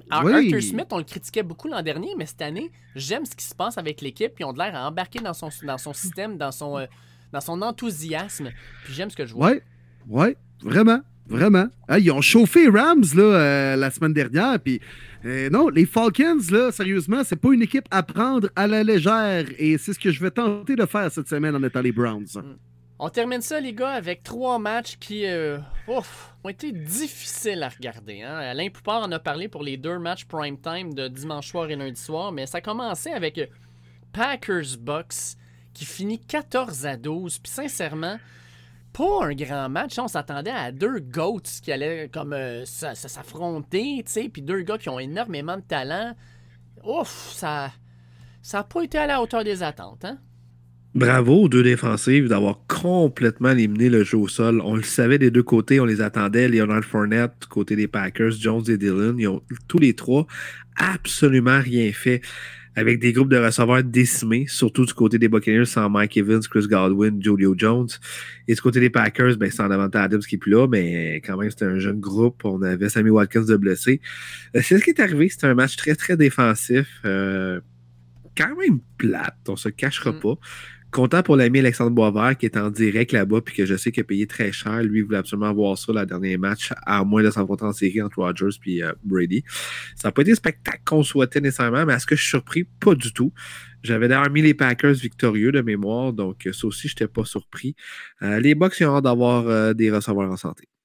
Ouais, puis une équipe en santé au grand complet aussi. Là, ils commencent à être maganés, les bons vieux box. Là, puis euh, euh, c'est en début de saison, je pense que c'est Mathieu Prou, je vais lui donner le crédit, mais je l'ai entendu dire ça, euh, une de ses tribunes, sur RDS ou peu importe. Il disait les box, c'est bien beau, on se dit, ah, cette année, ils vont être encore dangereux. Euh, ils ont un groupe de vétérans. Brady nous a montré qu'après avoir joué contre les Cowboys, qu'il est de retour en santé cette année. Mais les box à la semaine 15, à la semaine 16, à la semaine 17, en première ronde des séries, de quel genre d'équipe ça va être, puis quel genre de gars on va être capable de mettre sur le terrain? Il y a beaucoup de gars assez âgés dans ce club-là, on se le cachera pas. Déjà après trois semaines, on se demande Hey, euh, qui peut puncher in le dimanche? Toi, tu peux puncher in, viens travailler, viens travailler. C'est- pas de même ça marche dans NFL, puis ça va peut-être finir par les rattraper. Hey, match du, euh, match du euh, dimanche soir qui, ouf, a été très lourd à regarder. Et il y en a eu du punt dans ce match-là. Puis, Martin, écoute, je pense qu'on. Écoute, la- je pense qu'ils ont battu le record d'un match de la CFL pour le plus grand nombre de punts en un seul match. Ah, c'était terrible. Puis, Martin, écoute, la- je, vais, je vais te les énumérer. On a une quantité de questions énormes. tu prends ça comme tu veux, écoute. Michael Welch qui dit. euh, attends un petit peu. euh, non, c'était pas c'était ça. Lui, c'était sur les 49ers. On va y revenir. Euh, Nicolas Baudouin dit Est-ce que Martin est inquiet pour son équipe? Hackett n'a pas l'air de comprendre la game. Enoud et Johan Gage me disent Est-ce que Martin Saint-Jean regrette que les Broncos aient sélectionné euh, Wilson euh, dans, dans l'échange? Et finalement, Transigé. Raphaël RQT nous demande J'ai quelques questions si vous voulez. Est-ce que les Browns sont en train de se planter doucement mais sûrement? Puis, euh, Les Broncos. euh, les- oh, Brown, excuse-moi, les Broncos. Ouais, wow. Ouais, excuse-moi, les Broncos, j'ai mal lu. Donc, euh, j'ai quel... ouais, c'est ça. Donc, est-ce que les Broncos sont en train de se planter doucement, mais sûrement? Fait que, en gros, euh, est-ce que Martin est inquiet pour son équipe? Est-ce que vous- tu regrettes le fait que tu as Russell Wilson comme carrière avec tout ce que vous avez donné? Puis est-ce que les Broncos sont en train de se planter doucement? Ouais, Marty, hein? Explique-nous donc ça, voir. C'est quand même. Waitman. Donnez-y le 5 ans, 250 millions. C'est le meilleur punter de l'histoire de la NFL. 10 bottés pour 476 verges, moyenne de 47,6, 57 de long et surtout 6 inside 20 et 3 inside de 10. Wow! Hey, quoi? Hey, puis il y, a- il y a le nom pour être populaire au Québec, en plus de ça, hein? Son prénom déjà? Carlis. Carlis! Cabote le ballon. hey, pour vrai, là, bon, c'était dégueulasse. C'était juste dégueulasse. 0 en 8 en third down avant qu'on en arrive sur un du côté de Denver. C'était atroce. C'est drôle, les boys. Hein, la seule séquence offensive qui était intéressante, c'était la dernière. C'est celle qu'on se souvenait de Ross dans ses beaux jours. Sortir de la pochette, dégainer en courant des passes de 20 verges, courir avec le ballon. Let Ross be Ross. Arrêtez de vouloir penser que c'est c'est un pocket passer, ça marchera pas. Puis Ross le sait. Là, c'est sûr, c'est pas facile. Troisième rencontre, beaucoup de choses qui est nouveau, mais je pense que Ross, à un moment donné, va avoir plus le goût, le désir de gagner, puis il va dire écoutez, c'est bien beau vouloir me protéger, mais c'est pas de même qu'on va gagner. Il va falloir qu'il l'accepte, même si euh, on le sait, il veut moins courir. C'est drôle, cette séquence offensive-là mené à un toucher de Melvin Gordon. C'est ça qu'on veut voir de l'offensive. Encore une fois, seulement un receveur qui sort du lot. Cortland Sutton, gros match de sa part. Jerry Judy, encore une fois, absent. La blessure de Tim Patrick a fait beaucoup plus mal que je pensais. faut donner le crédit à la défensive qui a été très opportun avec quatre sacs, euh, deux échappés recouverts, une interception, surtout quatrième quart, c'était incroyable. Mais l'offensive des Niners, c'était pas bien, bien mieux. Oui, on a des verges un petit peu plus. euh, mais Colin, que c'était mauvais l'exécution. On s'ennuie de Trey je pense, du côté des Niners. Bon match défensif de leur part aussi, mais je me cacherai pas, match atroce. Puis pour répondre aux gens, on se calme, fait juste trois games. Est-ce que je regarde d'avoir Russell Wilson? Pas du tout. Je vais voir la saison, comment elle va aller. C'est peut-être pas cette année, l'année prochaine, j'ai hâte de voir aussi, mais il faut que Ross be Ross. Arrêtez de penser que c'est un pocket passer parce qu'on ne gagnera jamais rien sinon. Est-ce qu'on n'est pas mieux de le protéger puis de l'amener aussi dans une situation où il peut performer à l'âge où il est rendu, Marty, non? Je pense pas. À six pieds, c'est difficile. Drew Brees, en fin de carrière, on l'a vu, c'était difficile. Il y a encore un écart d'âge, mais Russell, tu le sais, c'est un scrambler. Il était excellent pour laisser ses receveurs se placer encore plus, puis dégainer. Moi, sa plus belle passe, c'était sa passe de 20 verges avec Kendall Linton sur le run. J'étais comme, OK, ça, c'est le Russ que je connais. C'était ça qu'il faisait. C'est le même que tu vas gagner avec Russ. Je ne crois pas que ce gars-là est un pocket passer. Tu as bien beau vouloir le protéger. Il s'est fait cogner comme pas possible depuis 2012. Le corps qui s'est fait le plus cogner, je comprends. Tu dois vivre avec. C'est comme ça que tu vas gagner avec Russ. Sinon, oublie ça. Si tu étais cherché pour un pocket passer, oublie ça. C'est pas un Josh Allen. Ben, Josh Allen court. Mais c'est pas un Justin Herbert. C'est pas un Pat Mahomes. Oubliez ça. C'est pas ça. C'est pas ce genre de corps arrière-là. S'ils pensaient que c'était ça, ben là, son épais rare. Ouais, mais au- au-delà de tout ça, je comprends, Marty, mais au-delà de tout ça, je me, fais un peu le porte-parole des auditeurs qui nous ont écrit à ce sujet-là. là. Est-ce que, est que ça se peut que euh, les Broncos aient payé un peu cher pour avoir Russell Wilson pour ce qu'il a fait et non pas ce qu'il va faire? Et est-ce que ça se peut que ses meilleures années soient derrière lui? Première partie de la question, impossible à répondre. Tu fais juste trois matchs. Nathaniel Hackett et son groupe de coach, ils, l'ont- ils, ils ont raison de prendre tout le blanc. C'est atroce Oh, qu'est-ce mais, qu'ils mais, c'est à game 7, 8, 9, 11, 14 ou 17 qu'on va dire que finalement Russell Wilson a connu une dure saison. à, c'est à quelle heure qu'on peut commencer à le dire, Marty? Mais tu peux pas juger une transaction sur trois games non plus. Là, on parle si l'acquisition de Non, mais cette année, cette année, c'est qui qui va se replacer d'abord? C'est OK, on parle juste de la saison, pas de la transaction. On parle de la saison, là. Il se replace Ah, ben, quand, là? Ou ça quand, part comment? très, très mal. Ça part très mal. Mm. Moi, je me donne jusqu'à week 8. Ah, Je me donne jusqu'à week 8. C'est bon, c'est bon. On parle des 49ers. Je vais répondre à la question de Michael Welch qui dit est-ce que les 49ers devrait commencer à peser sur le bouton panique après la performance de Jimmy G et de l'attaque des Niners contre les Broncos. Ah, ça, ça aussi, c'était pas chic, là. C'était pas chic, C'était pas Jimmy chic, G, là. mais regarde, Oh. moi, je vais répondre à la question. chic.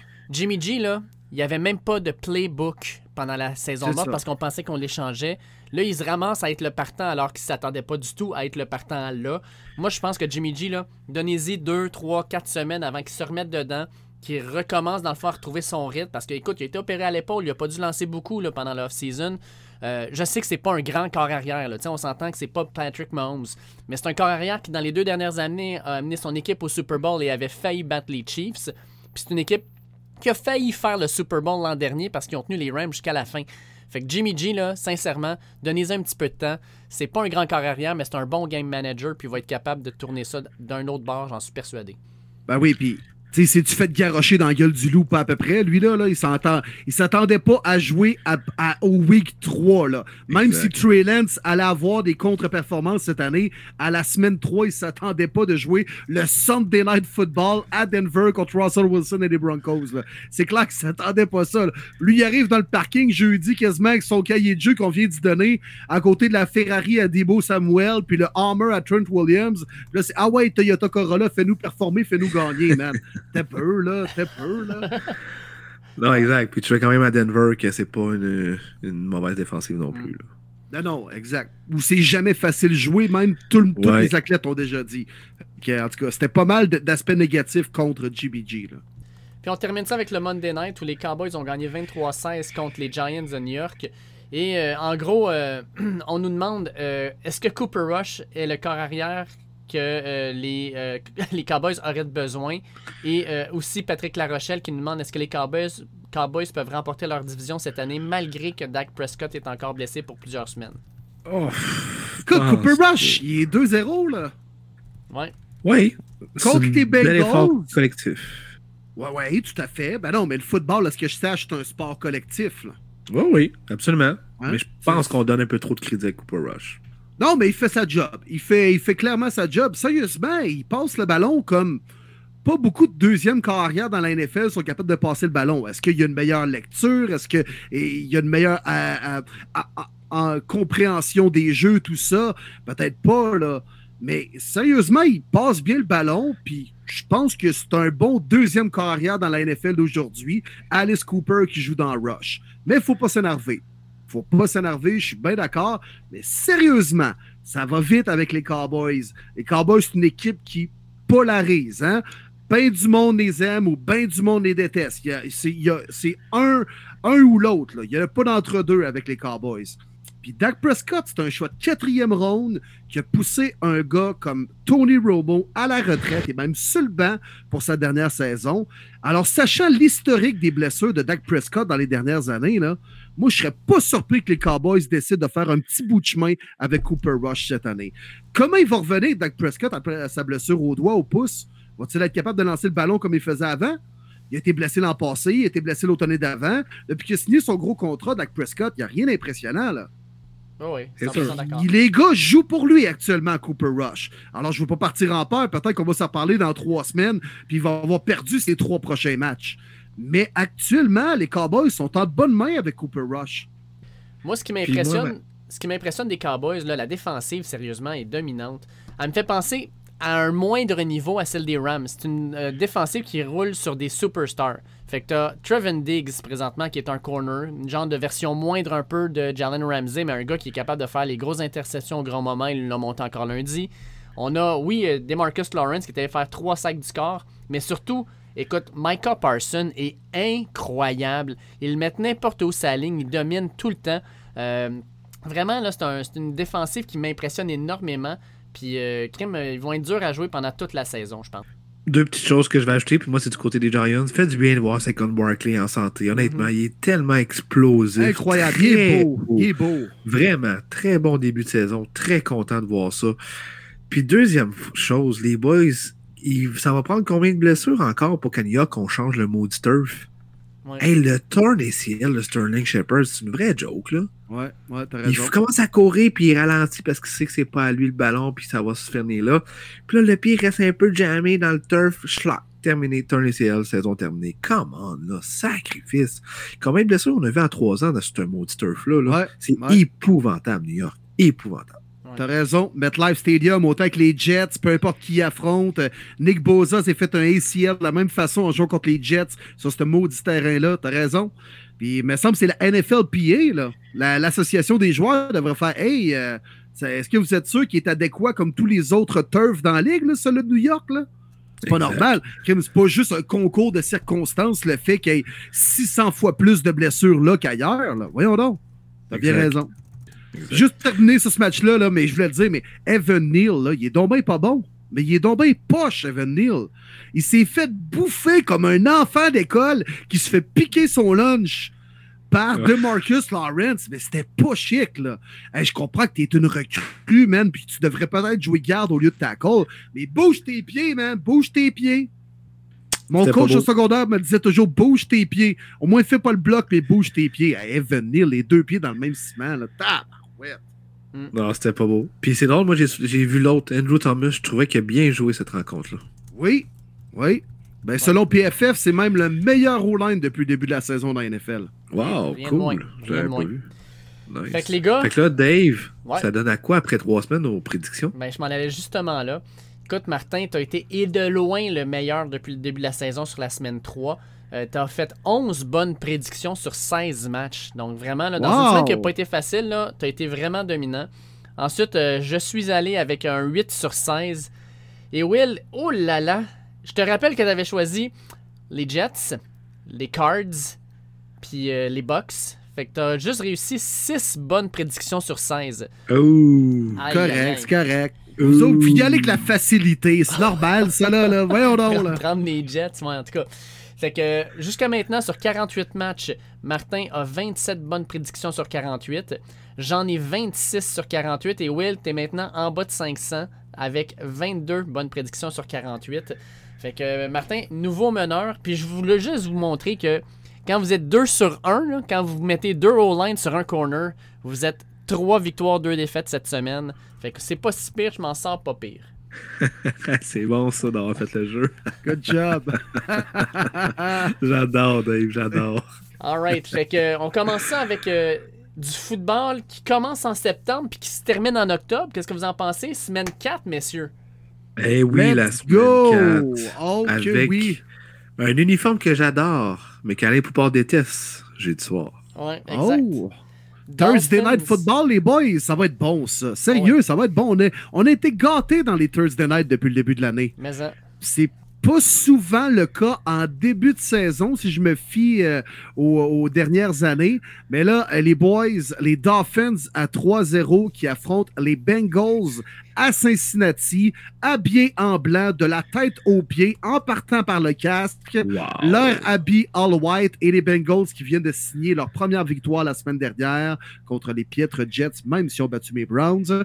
Mais les Bengals contre les Dolphins, les gars, ça va être bon. Ça va être bon, ça. ouais, ouais, de 100% toute beauté, cet uniforme-là, les gars. J'ai vraiment hâte de le voir pour la première fois qui porte le casse all white aussi cette année. Ça va être tellement beau tout ensemble. Euh, ça va leur porter chance, les boys. J'y vais d'une victoire des Bengals cette semaine. Première défaite des Dolphins. La blessure à Tua, j'ai bien de la difficulté avec ça. Je pense qu'il va être euh, pas à 100% demain. Puis, tu sais, les semaines sont courtes. Ah, ce soir, c'est vrai. On est habitué parce qu'on enregistre le mercredi. Mais les semaines sont tellement courtes. Les joueurs détestent ça jouer le jeudi. Joe Mixon m'inquiète aussi, mais on a moins de blessures, je pense, du côté des Bengals et surtout Joe Burrow. Euh, je pense qu'on va pouvoir compter euh, sur un- une grosse aide de Tyler Boyd avec les deux receveurs qui vont checker, T- euh, les deux CB qui vont checker T. Higgins puis Jamar Chase. Euh, je pense que c'est Tyler Boyd, moi, le X-Factor de cette rencontre-là. Donc, euh, victoire des Bengals, serré, mais Cincinnati. Je vais avec les Bengals aussi. Puis un peu dans le même euh, esprit que toi, Martin, mais j'ajoute à ça non seulement la blessure à toi, mais on vient de le dire avec Alain tantôt. Là, les Dolphins ont joué dans une température.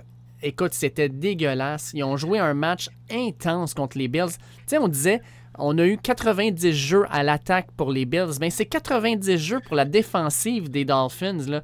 Fait que c'est une équipe qui, non seulement a un short week, mais a joué un match très difficile physiquement, très chaud. Puis ils jouent contre Cincinnati qui a joué un match beaucoup plus facile contre les Jets. Ils ont gagné ça sans trop se casser la tête. Fait que je pense que les Bengals vont être en meilleure forme à la maison. Thursday night, ils gagnent ça. Bon, ben, euh, vu que je suis pas bon dans les prédictions, les gars, je vais me ranger de votre côté, avec la famille. Euh, J'y vais avec les Bengals aussi. euh, Puis ça va se jouer. Euh, Tyron Armstead n'est pas encore officialisé s'il va être oui ou non sur le terrain euh, euh, pour le Thursday night. Et qui a gagné le joueur défensif de la semaine dans l'américaine cette semaine? Oh, un petit Trey Hendrickson. Un Trey Hendrickson, 2.5 sacs. Oui. J'ai l'impression que ça va être difficile. Puis Tua va en avoir plein des pattes, alors que Joe Burrow est meilleur avec la pression. Alors, moi aussi, les boys, avec les Bengals, avec leur casque blanc pour ce match spécial. Dimanche, on commence ça à 9h30 le matin, les boys.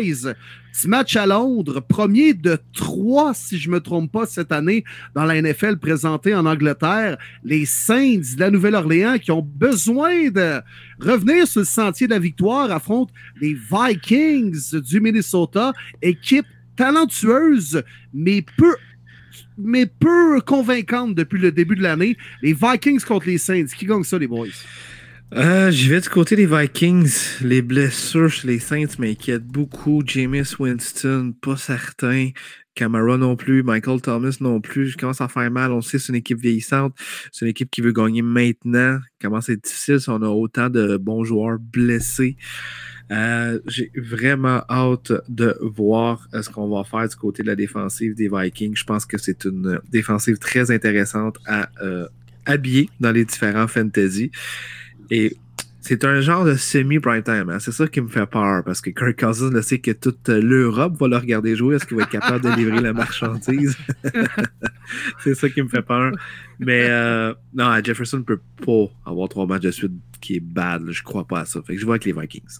Moi, écoute, euh, guys, I- I'd like to say uh, that the queen is dead, so... euh, non, en, gros, euh, en gros la- le pire, le, match a failli être reporté, hein, vous le saviez, parce qu'avec la- les funérailles de la reine, etc., il y en a qui disaient qu'il y aurait peut-être pas de match, ça pourrait être reporté à cause de ça. Ça aurait été tellement un gros casse-tête pour la NFL, parce que c'est pas comme un match de soccer que tu peux déplacer n'importe où dans la semaine, là, ça se passe le dimanche. Euh, Puis c'est pas ironique un peu que ça soit les Saints avec leur symbole français de la Nouvelle-France qui se ramassent en Angleterre pour jouer un match. Je trouve ça très drôle. Euh, C'est bon, ça. Contre les Vikings, les méchants Vikings. Et voilà. C'est excellent. Fait que moi, moi, je vais avec les, les méchants Vikings parce que les Saints sont pas mal amochés. Puis, hey, je vous l'envoie une question par rapport à ce match-là. D'ailleurs, Jean-Simon Duchesne nous demande est-ce que le départ de Sean Payton commence à se faire sentir du côté des Saints? Oh, très bonne question. Très bonne question. Intéressant. Moi, je vais, te dire, ben, je vais te dire un peu oui. Sérieusement, un peu oui. ça- C'est pas très clair, hein? mais à cause, à cause des blessures, c'est que. On dirait que, tu sais, je sais pas si Jameis Winston était vraiment en santé, puis euh, que euh, Landry Camara jouait- aurait joué toutes les games. Là, je pense qu'on aurait une, une meilleure évaluation à savoir si l'offensive des Saints peut performer, même si Sean Payton n'est pas là. Donc, c'est vrai qu'actuellement, on, a de la on a de la difficulté à, à accumuler des verges, à marquer des points. Mais tu sais, il y a des choses intéressantes. là. Chris Olave est en train de s'affirmer comme un des, des bons receveurs de cette équipe-là. Michael Thomas est revenu quand même en forme après pas avoir joué depuis trois ans et demi quasiment. Euh, tu sais, Winston a manqué des matchs la saison passée, puis il a quand même connu un bon premier match. Alors, il y a eu des choses intéressantes. Fait que je suis pas prêt à dire que les Saints, le fait qu'ils soient 1-2 actuellement, c'est à cause que Sean Payton n'est pas là. Mais peut-être que sur le long terme, ça va paraître, le, le- le génie offensif que Payton amenait à cette équipe-là. Hey, euh, 100% d'accord. les Jacks qui jouent pas à Londres cette semaine, je trouve ça bizarre. Il me semble d'habitude les Jaguars sont tout le temps là. En tout cas, Ouais. on va faire avec. Ben, c'est parce que de- depuis qu'Urban Meyer est plus là, j'ai- je sais pas s'ils ont le droit d'aller en Europe. Là. Oh! Hey, puis euh, Will, toi, tu prends qui? Je suppose que tu vas prendre les Vikings? Ah, c'est vrai. Ouais, je vais y aller avec les Vikings. Ouais, ouais. Ben, surtout, c'est un long voyage. Puis euh, les blessures, ça aide pas. Là. Tu sais, les gars, au lieu d'être dans leur affaire du centre de pratique puis de jouer à la maison le dimanche, là, tu voyages, tu couches à l'hôtel. Ça a l'air de rien. Là. Fait, là, voyons donc, les millionnaires nous feront pas brailler. C'est vrai. Mais ça les sort de leur quotidien. Alors, déjà, d'avoir beaucoup de blessures au sein d'une formation, ça les avantage pas de jouer à Londres. Alors, tout ça pour dire que les Vikings, comme vous autres, les gars, vont gagner. Les Browns contre les Falcons, les gars, ils me font peur, les Faucons. Ils me font peur. Mais au moins, je me dis que si on perd 28-3, on va finir par gagner la game. Hey, il faut le souligner, cette semaine, les Browns, euh, Myers Garrett qui a eu un gros accident avec sa Porsche. Euh, Hein? Ça n'a aucun sens. Il va être au facilité aujourd'hui, jeudi, pour s'entraîner. Ça me fait capoter. Je peux Thanks pas. God! Thanks God! Il aurait tellement pu être plus aggravé que ça. là. C'est vraiment, ouais, vraiment bien dit, Will. Hey, quand j'ai eu l'alerte, le Miles Garrett a eu un accident de la route. Je fais, ça, ça vous tentait pas que ce soit un sixième O-line, je vois le vert, là? S'il y a pas y a- je, je souhaite aucun accident de la route à personne sur la planète, aucun joueur de la NFL, aucun joueur de mon équipe, c'est sûr, mais surtout pas Miles Garrett, là. Le. Mais au moins, à la grosse bête qu'il est, vous avez vu les vidéos circuler sur le web, là, t'avais sa Porsche, toi, qui avait fait des tonneaux complètement ravagés dans le fin fond du fossé. T'avais Miles Garrett avec à peine un petit gilet déchiré, puis qui est comme, let's go, I'm chill out, man. Ben, moi, je pense plus à la théorie que dans le fond, il était écœuré de payer sa Porsche. Il l'aimait pas tant que ça. Fait qu'il essayé de le smasher, puis il a pas smashé ben ben. Fait qu'il a sorti, puis il a juste vargé dessus. Après ça, il a fait Ah, à semblant qu'il était blessé. casque, hein? Fait que là, ils l'ont Ah, appelé. c'est puis- ça, il l'a vargé qu'un casque. Ah, c'est ça. Fait que Ah ça, ça a été déclaré perte totale. Fait que ses assurances vont le rembourser. Puis là, il va s'acheter une Audi en place qu'une d'une Porsche. Je pense qu'il avait appelé sa Porsche la Mason Rudolph. On va faire subir le même dommage. Wow, wow, wow. bon, pour revenir dans les prédictions, Trap Game. Trap Game. Victoire des Falcons, mon Will. Ah, mon tabarouette. Ouais, je pense pas que Garrett va être à 100% cette game-là. Je peux pas croire à ça. Euh, je pense que ça va se passer au sol des deux côtés. Puis Carl Pitts et Drake London, je pense qu'ils vont en fin de rencontre, surtout Carl Pitts en plein milieu, je pense qu'il va aller chercher un toucher important. Très, très serré, mais trap game pour moi. Victoire des Falcons. Je suis désolé, mon Will, je vais exactement Ah, du même allez-y, côté. parfait, Ben c'est ouais. parfait ça. Je vais tellement pouvoir vous le remettre dans les dents la semaine prochaine. ah, j'ai déjà hâte, j'ai déjà Ouais. hâte. Mais je, vous- je, je prends les Falcons parce que je pense que c'est la dernière victoire qu'ils peuvent avoir pour un bon bout de temps parce que les Browns, après les Bucks, après les 49ers, après les Bengals. Et boy, Fait que moi, je vais avec les, Falcons parce que, un, Miles Garrett sera pas à 100%, Javelin Clowney sera probablement là. Ce qui va permettre à Atlanta de courir le ballon, puis de faire les gros jeux quand c'est nécessaire. Puis même s'il était là, Marcus Mariota, il y a un avantage, c'est un carrière qui est mobile. Fait que je pense que ça devrait être un match où Atlanta est capable de du moins marquer des points. Puis ben Nick Chubb aura un gros match, mais je pense que Atlanta va être capable de répondre. Fait que je vais avec Atlanta, moi avec. Je suis un petit peu dans le même, esprit de, de pensée que Martin. Moi, je pense que Miles Garrett va être en uniforme. Est-ce qu'il va jouer tous les snaps? Je ne crois pas, mais j'ai l'impression que lui va tenir à être en uniforme pour démontrer à tout le monde qu'il va bien et qu'il est correct. Moi, je pense que c'est ça qui va arriver, mais qu'on le verra pas beaucoup sur le terrain. C'est mon impression. Là, vous, te- vous êtes là, hey, là, on pourra pas arrêter euh, Patterson, puis le jeu au sol, puis Cal Pitts, puis Drake London. Puis c'est qui qui va arrêter la meilleure O-line de la NFL ou dans les trois meilleurs actuellement, puis celui qui a le plus de verges après trois semaines dans la NFL, dans le backfield? C'est qui du côté des Falcons qui va arrêter ça? Personne. Personne. Bon, ben, victoire des Browns. Puis j'ai bien hâte de vous le remettre dans la semaine prochaine, les gars. Excellent. On aime ça de même. Hey, les Commanders contre les Cowboys, duel de division à Cooper Rush. Alice Cooper qui joue dans Rush. Une troisième de suite? Oh oui. C'est fou, hein? C'est fou, pareil. Est-ce que vraiment les Cowboys vont avoir une troisième victoire de suite? Ah, Commander, ça joue tellement pas bien à l'attaque. La défensive des Cowboys est solide. Pour vrai, j'ai juste pas d'argument. Trap game, non, vraiment pas. Pas à Dallas. J'ai aucun argument à prendre les Commanders. Je suis pas capable. Hmm. Cowboys. Écoute, Jerry Jones, il voulait avoir une. Lui-même le disait, il voulait avoir une, une polémique au niveau des corps arrière avec Cooper Rush. Mais il va l'avoir, cochonnerie, parce que Cooper Rush, trois victoires de suite. Ils vont aller gagner ça à Washington. Puis euh, imagine si en plus, il fallait qu'ils battent les Rams la semaine d'après. Ça serait assez hallucinant. Mais écoute, c'est pas compliqué, là. Carson Wentz va avoir un certain Micah Parsons sur le dos toute la game. Il va se faire intercepter au minimum une fois, puis probablement par Trevin Diggs. Fait que je vais avec euh, les Dallas. Puis en passant à Dallas, là, on parle d'Ezekiel Elliott, là, mais Pollard aussi, là, excellent porteur de ballon. Il y a une renaissance. J'aime beaucoup ce que je vois là. Fait que j'y vais avec les Cowboys. Ouais, puis CD Lamb, il est pas pire quand il veut attraper les balles de euh, Cooper Rush. Mm, ouais. Des fois, il peut être bon, mais quand il les attrape. Mais je veux que les Cowboys, moi aussi, les gars, bien évidemment. Les Seahawks de Geno Smith qui se rendent à Détroit dans le Ford Field, affronter les Lions Bleus de Dave. Comment ça Mhm. va se passer de ce côté-là? Ça va se passer qu'ils ont appris leur maudite défaite stupide de la semaine passée. Victoire des Lions Yes. Bleus, mon Dave. On peut Yes. pas l'échapper cette fois-ci contre les Seahawks à domicile. Euh, je vois beaucoup d'Amon St. Brown. Je pense qu'il va y avoir un match euh, très, très dominant. Euh, c'est le X-Factor pour moi. Puis je surveille beaucoup Aiden Hutchinson aussi. Moi, euh, je vais aussi avec les Lions. Écoute, les Lions, troisième meilleure attaque de la ligue jusqu'à maintenant depuis le début de la saison. Euh, je pense que ça va continuer euh, contre Seattle, surtout qu'on ne joue pas à Seattle, on les reçoit à Détroit, fait qu'on n'a pas besoin de se déplacer dans un environnement hostile. Euh, fait que je pense que ça va continuer là-dessus. Puis en plus, on a des blessures du côté de Seattle au niveau défensif, c'est pas facile facile. Là, on apprend que Shelby Harris pourrait ne peut-être pas être là. En tout cas, fait que je vais avec millions, pas plus compliqué que ça. Je pense qu'ils vont gagner ça à Détroit pour être 2-2 après 4 matchs. Hey, juste mon Dave, tu disais la troisième meilleure offensive en ce moment dans la NFL. Je sais pas qui est la première hein, Euh, je sais. au niveau des points marqués? Ben, tu le sais-tu? Oui, je le sais pas mal. C'est mes fucking Browns de Cleveland! 85 points marqués après trois games. Les Bills sont à 72 et les Lions à 71. Fait que désolé, la porte était ouverte. Je me devais de le plugger. Hey, là que je te vois prendre les euh, Seahawks de Seattle, mon maudit. Ah, écoute.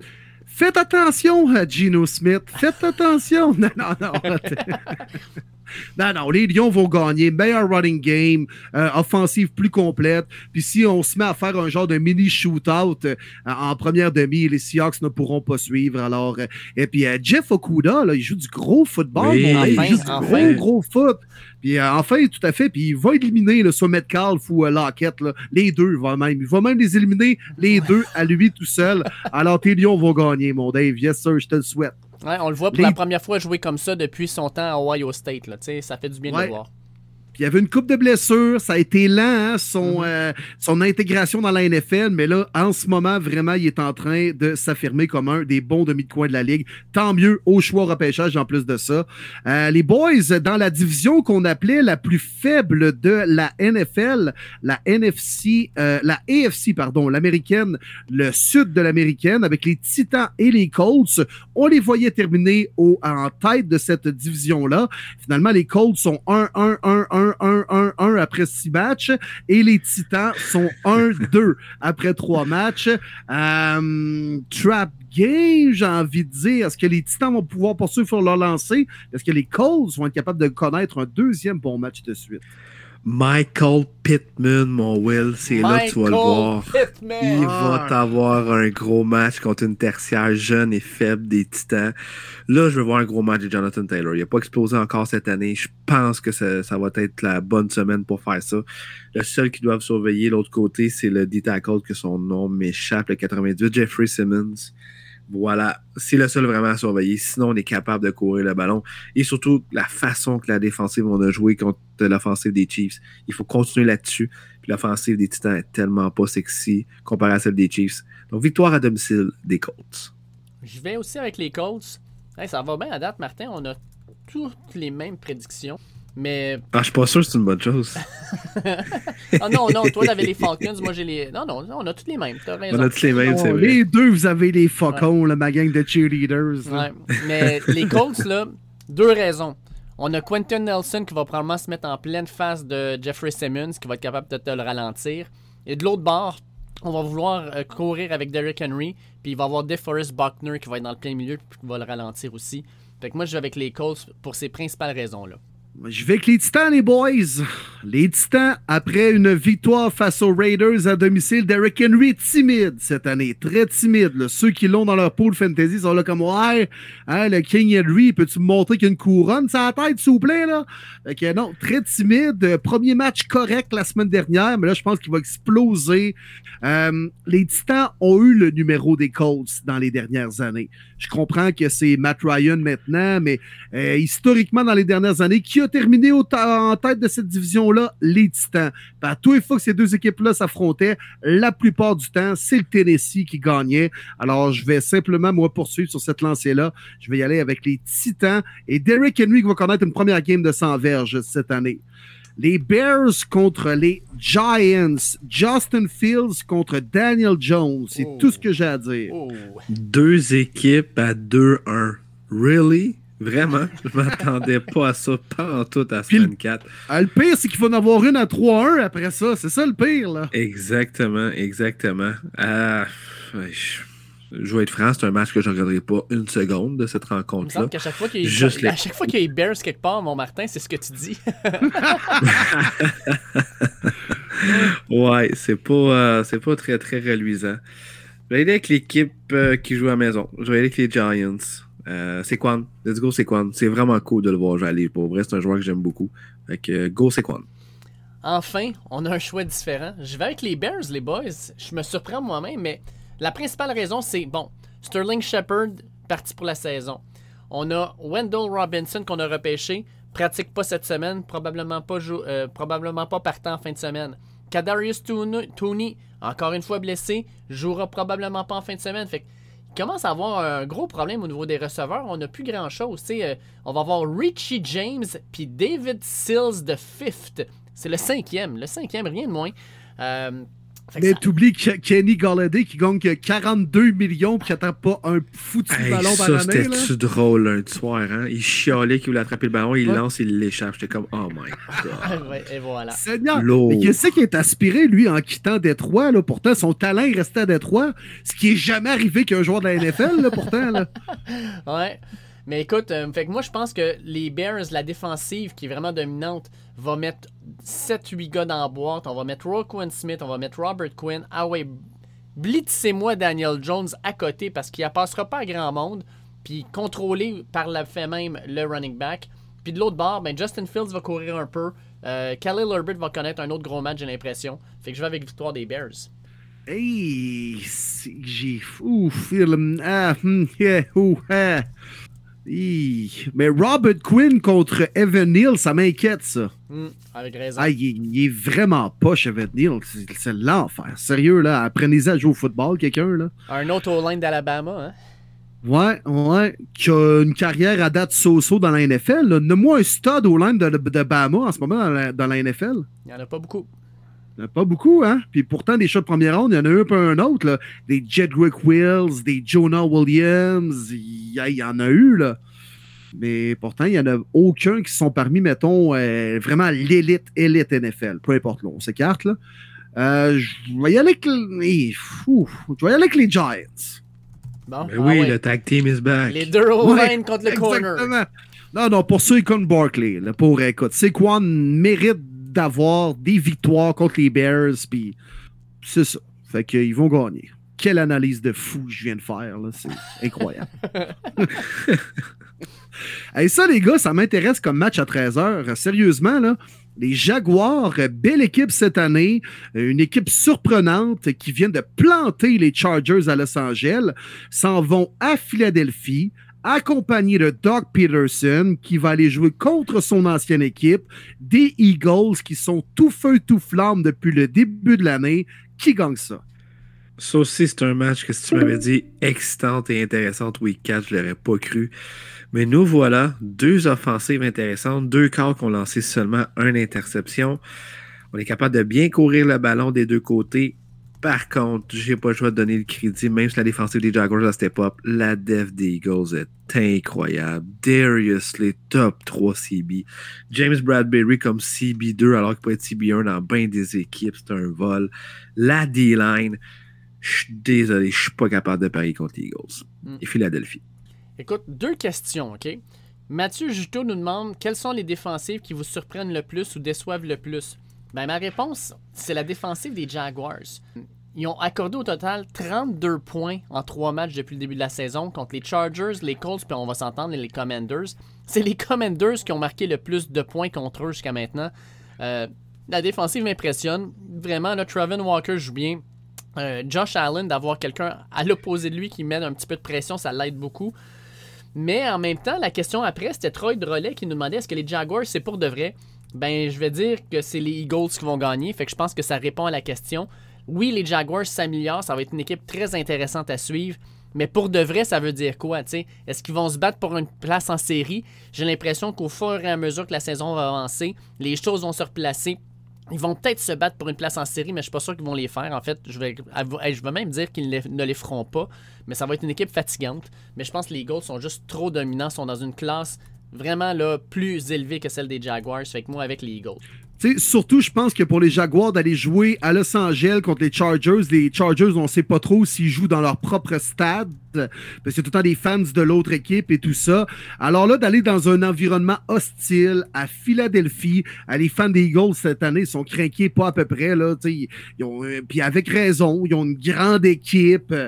Ils ont de grandes aspirations. Euh, la, la, la, écoute, la foule est incroyable à Philly. Ça a toujours été le cas et d'autant plus cette année. On l'a vu au Monday Night contre les Vikings. Rocky avant la game. Ah ouais, par là. Les Jaguars vont être intimidés. Moi, je pense vraiment que les Eagles vont ramener les Jaguars sur terre puis vont leur sacrer une volée. C'est ça qui va arriver.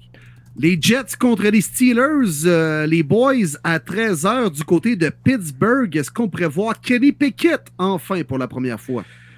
Et le retour de Zach Wilson du côté des Jets, ça a été confirmé par Robert Saleh. Si lui va partir la rencontre, ah, que ça va être un match plate, défensif. Euh, ça sera être des jeux bizarres en offensive. Ils sont à la maison, ils ont la meilleure def. Même si TJ Watt n'est pas là, j'y vais avec les Steelers. Euh, moi, je l'ai longtemps réfléchi, celle-là. Je vais y aller avec les Jets, moi. Je sais pas pourquoi, mais j'aime ce que je vois présentement des Jets. Garrett Wilson, là, he's for real. He's a bad man, man. C'est un bon receveur. Oui, il va avoir sur le dos euh, des corners qui ont du bon sens, là, mais je pense qu'il va être capable de tirer euh, son épingle du jeu. Puis on ne sait pas en plus si Minka Fitzpatrick va jouer. Là, il est dans le, le protocole pour les commotions cérébrales. Euh, fait qu'on ne sait pas s'il va être en, état de jouer dimanche. Je vais avec les Jets. Moi, je pense que les Jets vont causer la surprise cette semaine. Euh, ils ont mal paru contre les Bengals, mais jusqu'à maintenant, cette saison, ça allait bien. Puis je pense que Zach Wilson va peut-être amener quelque chose de différent dans cette attaque-là parce qu'on euh, s'entend que oui, Joe Flacco a lancé beaucoup le ballon, mais my God, qui est immobile. Euh, fait que Zach Wilson va peut-être amener une petite touche intéressante, surtout contre une défensive qui aime blitzer à Pittsburgh. Fait que je vais avec les Jets pour la surprise. Bon, ben c'est le, le, retour du tag team. Moi puis Marty, on se prend par la main, on saute de la troisième corde. Paf! Direct sur Dave qui est dans le milieu du ring. Les Steelers vont gagner ça. Et les boys, qui actuellement le plus de sacs dans la NFL? Steelers. Ouais. Mais un joueur en particulier, Alex I. Smith, 4,5 sacs. Et surtout, il en a réalisé 3 en deux matchs depuis que TJ Watt n'est plus là. Donc on est comme, ah, TJ Watt n'est plus là, on va doubler ce gars-là. Non, il est juste meilleur depuis ce temps-là. Fait que les Steelers, là, ça a toujours été ça, la défensive. Next man up, quelqu'un est capable de prendre la relève. Il prendrait TJ Watt actuellement, là, c'est sûr. Là. Un des meilleurs joueurs défensifs de la business. Mais les Steelers sont capables de jouer férocement quand même. On frappe Zach Wilson et qui aimera pas ça. Il va s'ennuyer de sa MILF dans son lit, j'ai l'impression. Ça, les boys, c'est le meilleur match à 13h. On en convient. Les Bills qui arrivent d'une défaite après seulement trois semaines de jeu. Ce que bien des gens ne pensaient pas cette année dans la NFL avec les Bills. Ils affrontent Lamar Jackson et les Ravens à Baltimore. Peut-être actuellement les deux favoris pour le titre de MVP. Jackson contre, contre Allen. Qui gagne ça, les boys? Aïe, aïe, aïe, celle-là, je suis encore 50-50, honnêtement. Faut que je fasse le call live, là, mais ouh, la game winner. Ça, c'est celle-là que je vais le plus regarder. Très, très hâte de voir. Les deux corps quasiment les plus dominants avec Jalen Hurts présentement dans la saison. Deux défensives pour la difficulté du, au côté du poste de demi-coin. Les blessures commencent à revenir du côté des Ravens avec Humphrey et Peters qui étaient là la semaine passée qui a fait une interception. Mm-hmm. Euh, du côté des Bills, les blessures, les blessures, les blessures, ça commence vraiment à faire mal. Ah, j'ai bien la difficulté. Mais les Ravens vont gagner ce match-là. J'y vais avec Baltimore, le jeu au sol. Ils vont contrôler le clock. Il n'en faut pas beaucoup à Josh Allen de, de, de, temps pour gagner, mais la semaine passée, 40 minutes, puis tu perds. C'est trouvé ça vraiment rough. Euh, la défensive qui est la moins blessée entre les deux est celle des Ravens. On va en avoir de besoin pour arrêter l'offensive des Bills. Mais à cause de nombreuses blessures, moi, je vais avec Baltimore. Je vais avec Baltimore aussi, pour la simple et bonne raison que déjà que les Bills, là, après le match qu'ils viennent de connaître, euh, ils ont eu chaud, ils ont eu de la misère physiquement, les crampes, tout ça.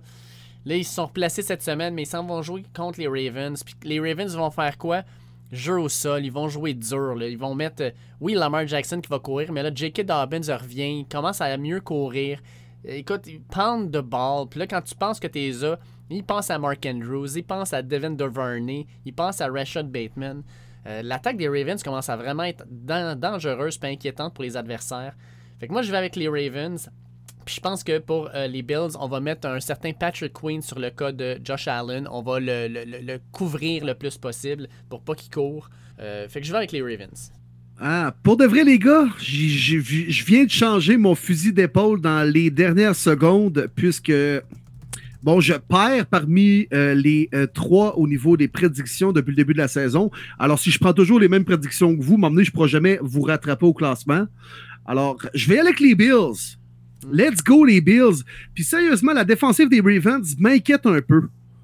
Ouais. autant elle frappe la défensive des Ravens, elle est bonne sur papier. Euh, C'était pas chic le comeback au quatrième quart des Dolphins. Bravo Dolphins de l'avoir fait, de laisser Tyreek Hill tout seul, puis Jalen Waddle. Si tu joues de cette façon-là contre Josh Allen, il va te découper en pièces. 26 points accordés la semaine dernière contre les Pats, alors qu'on riait de l'offensive des Pats cette année. Alors, Lamar Jackson est incroyable. Il va être incroyable dans ce match-là. Est-ce que ça va être assez pour que son équipe l'emporte? Malgré les blessures, les Bills, ça va les ramener les deux pieds sur terre, la défaite fa- face aux Dolphins.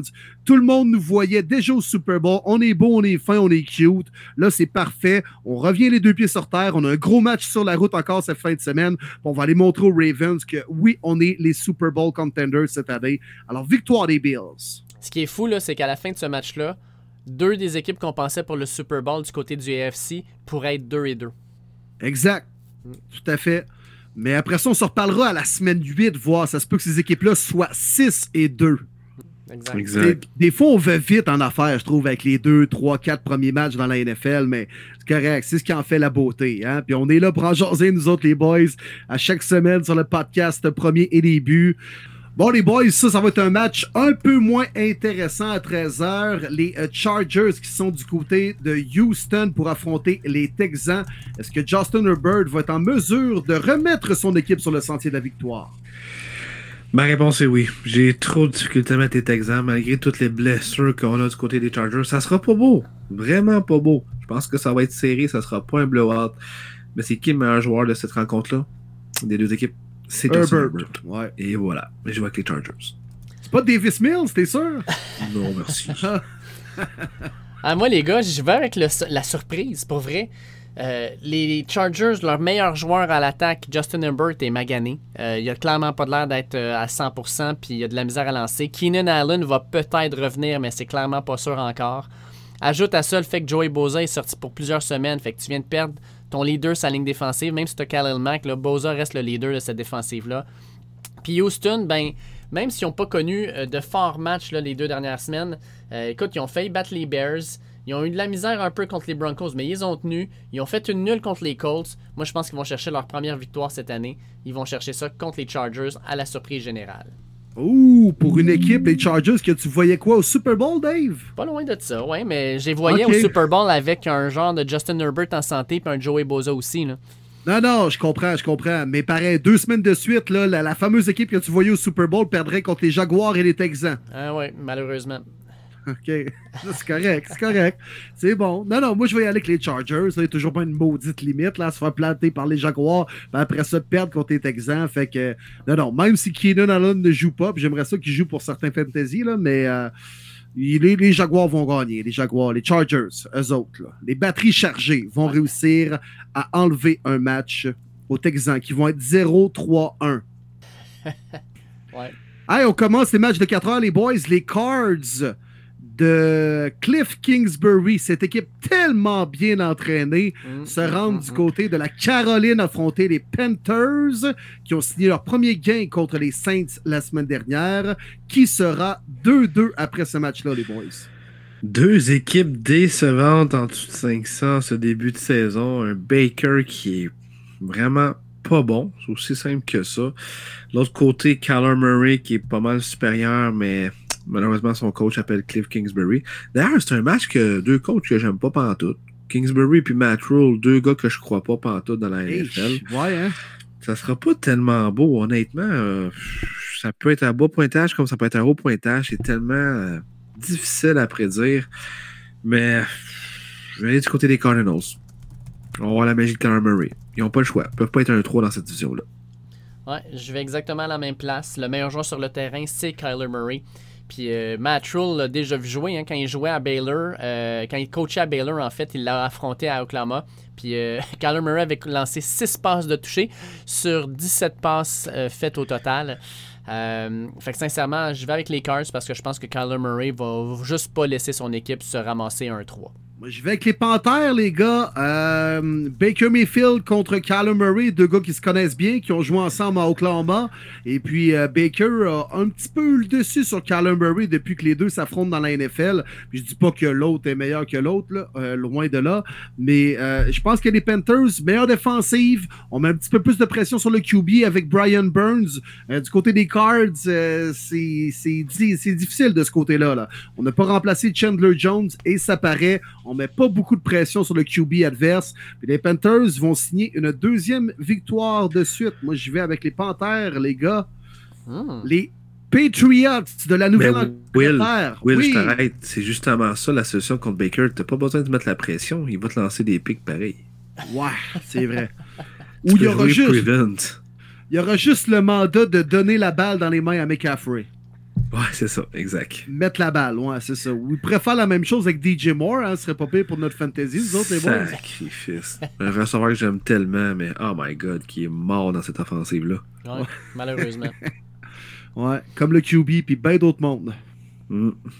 Les Patriots, les boys, maintenant menés par Brian Hoyer, selon Aïe, du côté de Green Bay, affronter Aaron Rodgers et les Packers. Hey, que j'en vois pas un prendre les pattes ici, là, Ah. ça a aucun. non, ça va être un blowout. Hey, Bill Belichick, là, faut toujours. Là, Non, non, j'ai même pas besoin d'en parler plus. C'est les Packers. On n'en parle plus. Hey, Bill Belichick, en plus, là, il a-tu été, euh, comme à son habitude, dans la dernière conférence de presse, quand on lui a parlé de Mac Jones, puis il a dit J'ai l'air de quoi, moi, un docteur? Là, c'est comme tabarnak, man. Toujours aussi sympathique. non, t'as clairement pas l'air d'un docteur. Puis si t'étais un docteur, j'aurais pas le goût que tu me traites, mon Bill. Imagine avoir Bill Belichick comme médecin de famille, là. Ouais, vous avez euh, une tumeur cancéreuse assez élevée, là. Un cancer type 3, il vous en reste pas beaucoup, là. Mais tu Puis après ça, tu poses des questions, puis il dit Next question. Next question. Mais là, il me reste combien de temps, là? Next question? Non, mais combien de temps à peu près? Next question? c'est bon, ça, Dave. Wow. Ouais. Fait que Packers, moi, avec. Ben, moi aussi, moi aussi, là. Ah ouais, là, écoute, je sais bien que les receveurs des Packers sont mauvais, mais pas à ce point-là, là, quand même. Ils là. sont déjà meilleurs que ceux des Pats. Euh, ouais, c'est encore drôle. En tout cas, le carrière est clairement meilleur. Ouais. Mais, Oui. mais je pense que tu demandes à Rogers s'il veut le squat de receveur des Pats ou des Packers. Je pense qu'il va Pats, parce que Rodgers, il aime ça, les gars vétérans. Hmm. Ah, Devante pour ça, ouais. Parker, Jacoby Meyers, qui est pas si mauvais cette année, Nelson Aguilar, Kendrick Bourne. Ouais. Pas si peu. On compare les deux, c'est pas, c'est pas terrible, ni un ni l'autre. On compare le squad des. Packers des Pats. Ouais, ouais, on va Je pense que je prends même. les Pats. Moi, je, ouais, je Allez. sais pas. Ah, moi, je veux que les Pats. Moi, je veux que les Pats. moi, moi, Lazard, euh, puis ouais, non, je sais pas. Ça s'équivaut, ça s'équivaut peut-être au final, là, mais ça reste C'est proche, même, euh, ouais. C'est ça. Ouais, c'est- c'est de la merde ou du vomi. je sais pas comment l'amener de façon, euh, tu sais, comme respectueuse. Après avoir dit pas. ça, c'est dur, là. Ah les gars, c'est le meilleur match à 16h dimanche dans la NFL en cette semaine numéro 4. Bien, bien hâte, Marty, de voir comment tes Broncos menés par Russell Wilson vont rebondir contre les Raiders qui se cherchent, se cherchent en joie le vert. Vont-ils être capables de trouver le stade à Las Vegas où le match a lieu? Alors les Broncos contre les Raiders, qui gagne ça? hey, ben, Martin, avant que, tu, euh, que y ailles, Eric Champagne demande les Broncos, après trois matchs, pas vraiment d'amélioration en attaque. Les Raiders, plutôt décevants. Les Chargers, défensivement, en arrache malgré les ajouts. est-ce que la supposée plus forte division de la ligue n'était qu'un mirage? Ouais, ben, Colin, c'est pas un bon début de saison pour la FC West, effectivement. Effectivement, c'est pas beau. C'est pas beau du tout. Je pense que ça va s'ajuster. Mais on s'attendait à plus de la FC West. Je suis bien d'accord avec ce commentaire-là. C'est Mm. décevant. C'est le mot qui me vient en tête. Ah, puis, euh, écoute, la semaine dernière, c'est quoi? C'est euh, la Sud de l'Américaine qui a battu les trois formations Ouais. De Oh. l'Ouest, là, qui était supposément la meilleure division de l'histoire de la NFL. Fait que, regarde, faut pas se baser sur une semaine pour déterminer une saison, mais quand même, c'est lourd de signification. Effectivement, effectivement. Pour le match de cette semaine, je le souhaite de tout cœur, à 100 000 à l'heure. C'est l'équipe que je déteste le plus dans la NFL, les Raiders. Jamais je vais me ranger contre eux. Euh, pour eux, contre mon équipe. Oh. Jamais, jamais, jamais, lapsus. jamais. Ouais. Broncos, c'est sûr Broncos pour moi. Euh, J'aimerais tellement ça voir les Raiders à 0-4. Euh, je déteste Josh McDaniels. Avec tout ce qui s'est dit durant la saison morte. Ah, c'est tellement un match important. Division. J'ai quand même le sentiment qu'on va perdre, mais je peux pas, je ne peux pas, et je souhaite vraiment ardemment que Denver vont gagner. Ça va jouer vraiment sur la ligne de tranchée pour moi. Est-ce que la ligne offensive de Denver va être capable de retenir Chandler Jones et Max Crosby? Oh, ça va être vraiment difficile. Mais je crois au jeu au sol. Je pense que Javante Williams va être un, un joueur X-Factor dans cette rencontre-là. Et c'est pour ça que je vais là, parce que la défense défensive de Denver joue super bien contre le jeu au sol. Josh Jacobs est encore absent du côté des Raiders. Il, il joue, mais il est absent dans le sens qu'on l'utilise, mais produit pas tant que ça. Donc, Javante Williams et les Broncos pour moi.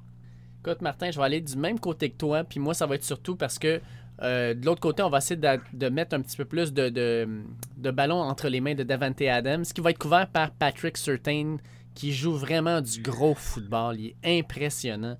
Fait que moi, j'y vais avec les Broncos parce que je pense qu'on va être capable de neutraliser Davante Adams. Puis, tu sais, Hunter Renfro, on n'est pas sûr s'il va revenir. Il est encore, lui aussi, dans le protocole de commotion cérébrale. Comme tu disais, ligne offensive des Raiders qui a de la misère. Je pense que vous allez avoir bien du fun à aller les saquer. Puis, euh, mais je pense que Russell Wilson va faire le nécessaire. Puis, vu qu'il est un peu plus mobile quand même, il va être capable d'éviter euh, Nelson, euh, pas Mac- euh, voyons, euh, Max Crosby. Crosby. Ouais, je m'en ai dit Nelson, Max Crosby. Fait que je, ouais, je vais avec les Broncos. Moi, je pense que ça devrait être une bonne victoire. Puis la panique va être embarquée solide à Vegas.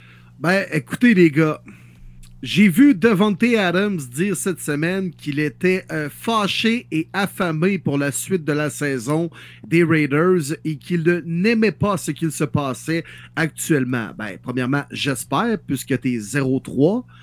Et deuxièmement, en tout cas, moi, personnellement, quand je suis fâché et affamé et que je me pointe dans un buffet, tassez-vous de là. Parce que ça va rentrer au poste les assiettes.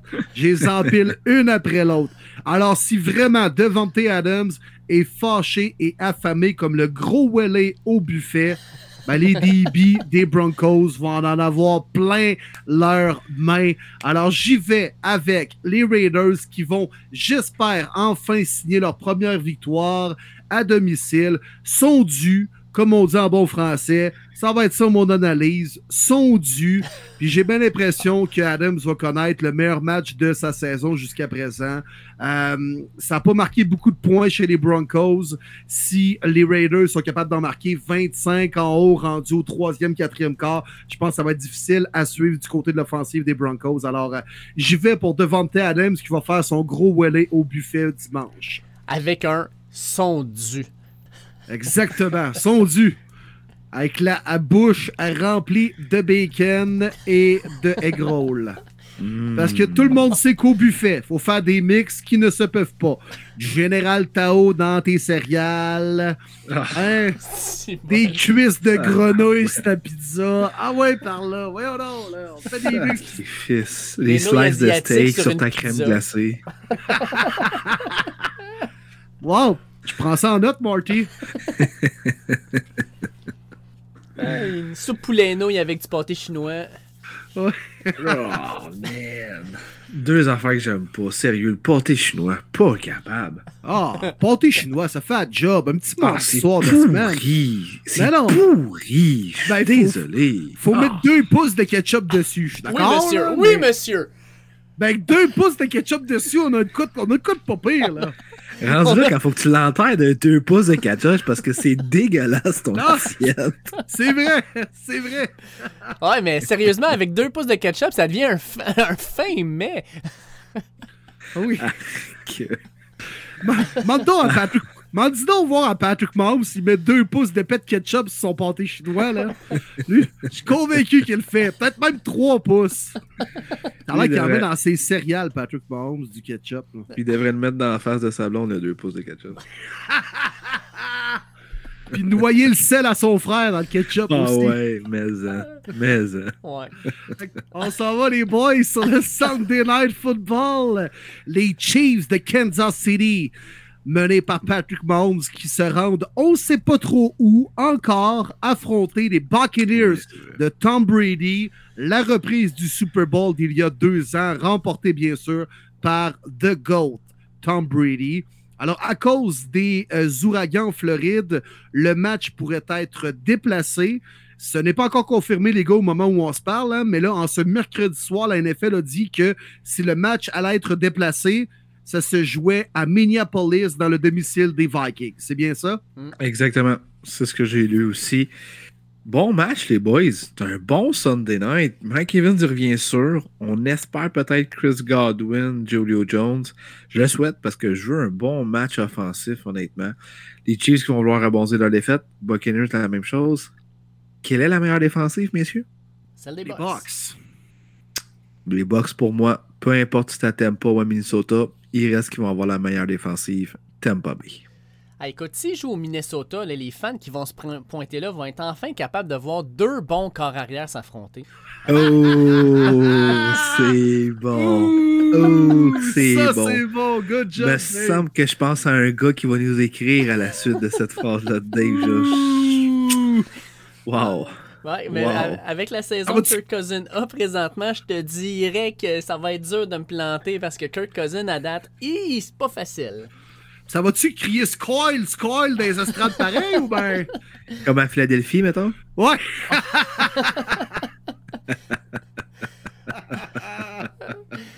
Hey man, moi je vais avec les Chiefs, je vais avec euh, un retour en force de Patrick Mahomes qui va remontrer au, au box que crime un bon corps arrière, ça peut prendre cette défensive là puis littéralement la déchiqueter. Fait que moi je vais avec les Chiefs, je pense qu'ils vont avoir un bon match puis les, les Bucks là, trop de blessures pour l'instant, euh, surtout au niveau offensif. Fait que même s'il y en a quelques-uns qui reviennent, ça reste les Chiefs. Fait que je pense que je vais avec euh, avec eux autres. Fait que je vais avec Pat Mahomes. Écoute, Dave, je pense que c'est la première fois qu'on fait un tag team ensemble et non pas contre toi. Mais euh, ouais, moi aussi, je vais avec les Chiefs. Yes, yes. Euh, moins de blessés, puis j'ai l'impression que la, la- la petite claque d'en face là, de la défaite face aux Colts, c'est ce qu'il y avait de besoin. Euh, on va être capable de réaliser les gros jeux au bon moment. Puis Brady, c'est pas de sa faute à Brady, mais actuellement, l'offensive des Bucks, c'est quand même difficile. Là, online, on a de la difficulté. On va avoir de la difficulté contre Chris Jones, Frank Clark et compagnie. Quand Fournette ne court pas le ballon rapidement dans le premier, deuxième essai, on est obligé d'arriver en, situa- en situation de passe en troisième et 8 et 9 et 10. Et là, c'est difficile d'aller chercher le first down puis continuer une séquence à l'attaque. Alors, euh, bon, je pense que les Chiefs ont marqué suffisamment de points pour que les Bucks aient de la difficulté à revenir. Alors, euh, j'y vais avec les chefs de Kansas City dans ce duel de gilets rouges, les boys. Et on termine ça avec le Monday Night Football. Intéressant.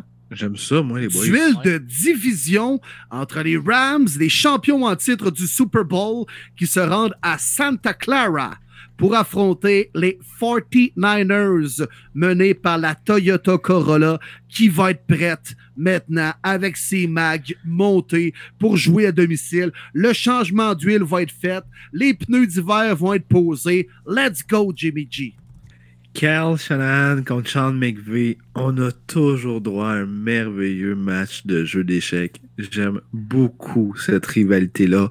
Ça va être un plaisir pour moi de regarder ce prime time-là. Je sais pas qui, est favori dans cette rencontre-là, mais je vais du côté des Niners à domicile. Je crois que San Francisco, Debo Samuel, Brandon Ayuk vont avoir des, des, euh, un match important, mais surtout George Kittle qui recommence à se mettre dedans. Premier match à Denver, tranquille, mais je pense que là, George Kittle, même si Bobby Wagner il est là, Kittle a l'avantage maintenant du côté de la vitesse. Euh, pour ces raisons-là, j'y vais avec les Niners cette semaine, messieurs. 49ers sont favoris par 1,5 points. Fait que pas grand-chose à la maison. Fait qu'en gros, là, quand l'avantage de la maison te donne 3 points, ça veut dire que les Rams sont favoris quand même un peu. Euh, mais moi, je vais avec les 49ers aussi. Je pense que les Rams, c'est inquiétant à leur début de saison. Même s'ils sont 2-1, il n'y a rien de vraiment intéressant à voir. Cooper Cup reste encore le point central et sans dire central, euh, peut-être même plus que ça là, de l'attaque. C'est le gars qui fait rouler tout ça. Puis si on est capable de le ralentir un peu, ben crème, euh, les Rams ont de la misère. Fait que moi, je vais avec les 49ers parce que, comme tu disais, Sean McVay, euh, il est excellent, mais Shanahan est incroyable dans la façon qu'il développe ses jeux. Ma seule inquiétude, c'est au niveau de Trent Williams qui est blessé. Oui. Qui va sortir Ouais. plusieurs semaines. Et sacrifice, ça c'est une méchante, méchante perte pour cette attaque-là. Il était tellement une pièce intégrale de tout ce qu'il faisait. J'ai hâte de voir comment ils vont s'ajouter, mais je pense que les 49ers vont jouer un gros match. Puis surtout, euh, la ligne défensive des Rams a de la misère. Puis il y a Nick Boza qui s'en vient. Ça va faire mal. Écoute, pendant que t'en parlais, Dave, j'étais allé googler là, justement le depth chart des, Ni- des Niners, puis euh, euh, c'est Colton Mikiewicz qui remplace Trent Williams. Qui est Colton? Aucun stress, aucun stress. Aucun stress, vraiment? Aaron Oh. Donald, hein? Ah, c'est ça. C'est ça. Puis tu sais, Jimmy G, c'est pas Trey Lance, puis il a besoin d'une bonne protection. Euh, j'ai peur. J'avais le goût d'y aller avec les Niners, parce que je me suis dit qu'on allait contrôler l'horloge à domicile. Nick Boza, Monday Night, là, je me rappelle une fois contre Baker, il l'avait planté, puis il est allé euh, prendre le, le drapeau des Niners pour le planter en plein centre, comme Baker avait fait dans NCAA, à Ohio State, en tout cas. Il est toujours craqué, on dirait, quand il joue à domicile et Monday Night Football. Mais euh, non, mais à cause de ça, je pense qu'Aaron Donald va sacrer le trouble dans le champ arrière des Niners. On va avoir de la difficulté avoir de longues séquences à l'attaque, à bien développer nos jeux. Alors, euh, je vais y aller avec les Rams, les gars. Puis j'ai pas le choix, un peu comme je disais tantôt. Vous avez choisi les deux, les Niners. Fait que si je veux vous re- remonter au classement, des fois, il faut que je prenne l'équipe inverse. Alors, je vais y aller avec les Rams dans ce cas-ci. Allez les gars, pour finir le podcast, moi je veux parler d'une grosse, grosse nouvelle qui est tombée dans la NFL cette semaine. C'est le Pro Bowl qui disparaît. Et on va remplacer ça par un concours d'habileté. Ma première question c'est êtes-vous content de cette décision-là? Et la deuxième chose, j'aimerais qu'on discute en tant qu'équipe de concours d'habileté possibles pour la NFL parce qu'on s'entend, le Roger Goodell nous écoute, c'est clair. Euh, à chaque fois qu'on avait une grosse sortie ou quoi que ce soit, il essaie de nous faire un peu d'ombre parce qu'il sait comment on est gros. Fait que, est-ce qu'on a des idées de concours d'habileté? Moi, je sais que j'en ai une ou deux, là. Ouais, je pense qu'il faudrait faire ça off record, Dave, pour vrai. Là. Je veux qu'on soit payé cette fois-ci par Goodall. J'étais cœuré qu'il ne donne pas une scène là, pour tout ce qu'on lui dit. là. Ouais, Je trouve ça poche. Ouais. Ouais, c'est ça. On, on va arrêter d'y mettre des mots dans la bouche puis d'hésiter en tête. Là. Ils sont toujours en train de nous piquer nos, nos idées. Puis à toutes les fois que nous, on revient, ils nous mettent des bâtons dans les roues, là, la NFL. Là. Fait qu'on va pas y trouver une alternative. Euh, Joue-les ton flag football, mon Roger, là, puis Chris nous patience.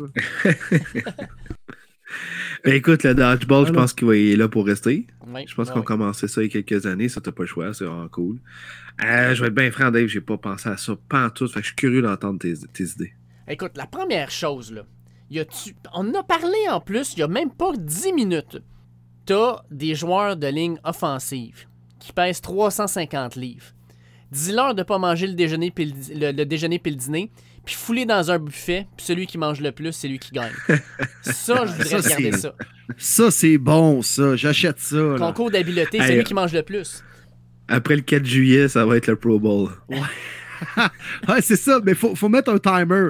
Puis faut mettre des mets typiques Super Bowl. Fait que genre des chicken wings, des ailes de poulet. Red Hot. Tu C'est- sais, pour qu'il ait mal au nus le lendemain. Là. Mais tu sais, autant on, va on, on penserait que c'est des O-line ou des joueurs de ligne qui mangeraient le plus, là, mais, mais Joey Chestnut, là, celui qui bat le record là, des hot dogs mangés le 4 juillet, là, il n'y a pas une shape de O-line. Fait que c'est peut-être même un DB tabarouette qui va gagner ce concours-là. Là. Ben, moi, je voudrais voir ça. Ça m'intéresserait. Moi, tu sais, on entend souvent dire des joueurs de O-line que l'affaire la plus difficile pour eux, c'est de garder leur poids. Prouvez-nous que vous êtes capable de le faire. Nice, nice. C'est bon, ça. Moi, j'achète. On signe où, Dave? Ah, écoute, euh, je sais pas, mais l'idée, je la trouve excellente. Puis euh, moi, Puis je- euh, ça serait bon aussi de faire un cours mené par Kyler Murray pour les carrières qui font trop d'études durant une semaine. tu sais, ceux qui passent leur temps là, à décortiquer les défensives adverses, puis qui passent trop de temps à étudier l'équipe qu'ils vont affronter. Faudrait que le cours soit donné par Kyler Murray. ou un concours d'habileté, celui qui écoute le plus de vidéos d'équipes adverses dans la semaine. Ou comment gérer une conférence de presse menée par Bill Belichick. Tu sais, des choses comme ça. Des là. masterclass, là, tu sais. Mais J'en ai un qui m'est venu en tête. J'aimerais ça que Ryan Fitzpatrick anime une, une affaire de quiz, de questions aux joueurs. Tu sais, juste pour les embarrasser parce que c'est- c'est pas mal le joueur, ben là, c'est plus un joueur, mais le plus intelligent de la NFL. là. Il a été à Harvard. Ce serait le fun qu'il pose des questions à des joueurs, de, justement, qui sortent de l'Alabama, comme Euh? What, what are you saying? Non, non, mais moi, ce que je Ah, voudrais. tu sais, genre, donné par Ryan Fitzpatrick puis Laurent, là. Laurent Duvernay-Tardif, ça serait bon, ça. Ouais, ouais, j'aime Ben ça. oui. Le- le- en fait, penser live à du monde, le test Wonder League. Tu sais, je me rappelle, le Lamar Jackson Exact. avait eu un des pires scores, tout ça. Tu le refais passer aux joueurs de la NFL, mais là, en direct avec la foule qui peut les voir. Euh, ah non, ça serait écœurant, ça, j'aime ça, Avec du ça. temps, pendant une minute, tu réponds plus de questions possibles. Ça serait cœur. Ouais, ouais. Puis la dernière chose, moi, je verrais un concours avec les punters qui doivent viser des derrières, puis il faut qu'ils puntent dans le derrière. ça serait écœurant, ça aussi, je pense. Ah, ça, c'est- c'est n'importe quoi. le plus beau bleu, ça. Ah, le plus beau bleu. Celui qui a la plus belle couleur puis qui est le mieux réparti. J'en ai encore une meilleure, les boys. On invite le, le cast de Jackass, puis on les met tout en ligne, puis il faut les, il faut, faut bunter- il faut punter dans leurs fesses, man. C'était cœur- Moi, je, je, je, je- je regarde. Ah, oui, ben oui. Aïe, aïe. Jacko, aïe. là. Ou, ou j'en ai une autre, moi aussi. Faudrait peut-être amener les, les mettons, les euh, Nick Boza, Miles Garrett, TJ Watt de ce monde, Aaron Donald. Ben, faudrait que ce soit donné par Aaron Donald et Miles Garrett, le cours. Mais comment bien donner un coup de casque à son adversaire? Et des fois, des doubles casques. Des doubles casques, exactement. Comment on démantibule une Porsche avec un casque de football? Puis comment enlever le casque d'O-line de le frapper après, c'est bien facile, selon Oui. Donald. Après le buffet, là, ils sont déjà graisseux dans la face, là. Ah ouais. Hey, on, a, on a quelque chose. Aïe, aïe, aïe. On a Non, mais- une mine d'or. Ils ont-tu nommé des jeux à date ou non, c'est trop récent? Ah, je pense que c'est trop récent, mais tu sais, si on regarde par les années passées, là, tu Caroline, la- les passes de précision, le 40 verges rapides. hey, on- Parle-moi de quelque chose qui est bien plus hot, là, tu sais. euh, des, des affaires comme on vient de proposer. Là, là, là, tu vas chercher un auditoire beaucoup plus large, là, tu sais. Ouais. Ouais. Mais ça serait le fun de voir, mettons, euh, tu sais, Mahomes puis, mettons, Roger jouer au dard. Qui a le plus le compas dans l'œil? Ah, J'aime ça. ça? Et non c'est pas avec un, ballon de foot, tu sais. Non, pas, pas au dard, ça. Aux poches. Aux poches! Aux poches! Ben oui. Ben oui. C'est vrai. C'est hot, ça. Hey. Moi, d'après moi, Mahomes gagnerait. Ah, je pense que oui. Écoute, Mahomes, Parce que- assez hallucinant. Il y a une plus Ah, grosse poche. Josh Allen, peut-être? Ah, lui, il démolirait Ah. le jeu de poche, là. Ouais, lui. Mais lui, c'est parce qu'elle partirait du 500 en haut, mais elle tomberait jusque dans le 30 en bas. là. Tu sais, les jeux de poche. Wow, hey, c'est du n'importe quoi. Les auditeurs vont dire What the fuck? Ils vont dire ça. UFT. Mais ton idée du buffet, Dave, j'achète ça. Là. Écoute, moi, si je- suis propriétaire d'un buffet, là, je m'associe à la NFL, puis écoute, Ben j'invite oui. les gros bonhommes. Par contre, hey, nous autres, les O-line, dans le temps qu'on allait manger au buffet, ils nous aimaient pas quand on partait. Là. Et on n'était pas rentable pour eux autres. Ça, je t'en passe ce papier. Là. Hey, J'imagine pas les gars de la NFL, là, tabarouette qui arrivent. Là. Ah ouais, tassez-vous, donnez-moi mon assiette de gros puis de cuisses de grenouille, ça presse. Il est où le, pa- il est où le ketchup? J'ai mon pâté Ouais. chinois de prête. Saying by no one. Hey, on, finit, Pâté chinois. hey, on finit tout ça en force, ce podcast-là, ou on le finit pas en force, hein? Ah ouais, c'est bon, débile, ouais. c'est débile. Incroyable. On avait fait le tour des questions, Dave? Oui, on a fait le tour des questions. Fait que, Parfait. comme d'habitude, un énorme merci à tous nos auditeurs. Sincèrement, on adore vous lire pendant la semaine. Les questions que vous nous envoyez à chaque semaine, toujours pertinent, toujours le fun. On échange avec vous autres. Hey, j'aime ça. Quand mes Lions sont proches de gagner un match, j'ai plein de monde qui m'envoie des messages personnels en me disant Hey, tes Lions vont gagner, tout ça. On est une communauté incroyable, le foot au Québec. Fait que, sincèrement, là, un gros merci. Partagez nos épisodes, partagez la bonne nouvelle, le podcast Premier Buts, ça grossit, on aime ça, puis on est vraiment là, une communauté avec vous autres, fait que merci encore, puis c'est un privilège d'être dans vos oreilles à toutes les semaines. Absolument, on adore ça, recevoir toutes vos questions, puis ça nous fait toujours plaisir d'y répondre durant le podcast. Puis parlant de communauté, mon Dave, on va souligner la belle page NFL Fans du Québec du côté de Facebook, au-dessus de 5000 euh, personnes, fans qui adorent le football, qui échangent en français. Tu des équipes des 32 équipes, pas juste des Lions bleus de Dave. C'est vraiment le fun de pouvoir jaser dans la NFL avec tout le monde. Fait qu'on remercie toujours leur sport, qui aime beaucoup notre podcast, Matt Labbé, en arrière de ça également. Donc un gros merci à toute la gang. Puis les boys, très très hâte de vous parler la semaine prochaine pour la semaine 4 et mettre la table à la semaine 5. OK, yes, les boys. Puis moi, je prends euh, la balle au bon simplement pour dire merci aussi à notre euh, collaborateur du jour, Alain Poupard, qui était avec nous euh, dans le podcast de cette semaine pour jaser bien évidemment des Dolphins. Alain qui était pogné dans, dans l'ouragan, toi, en Floride. Il a quand même pris la peine de nous jaser. Tout va bien, vous allez voir, il n'y en a aucun problème, mais il a quand même été là pour jaser des Dolphins. Très, très apprécié. Puis euh, merci à tous les auditeurs, NFL fans du Québec, les boys. Toujours un plaisir de vous jaser de foot les mercredis. All right, bonne semaine de foot à tous. Yes sir, bonne fin de semaine de foot.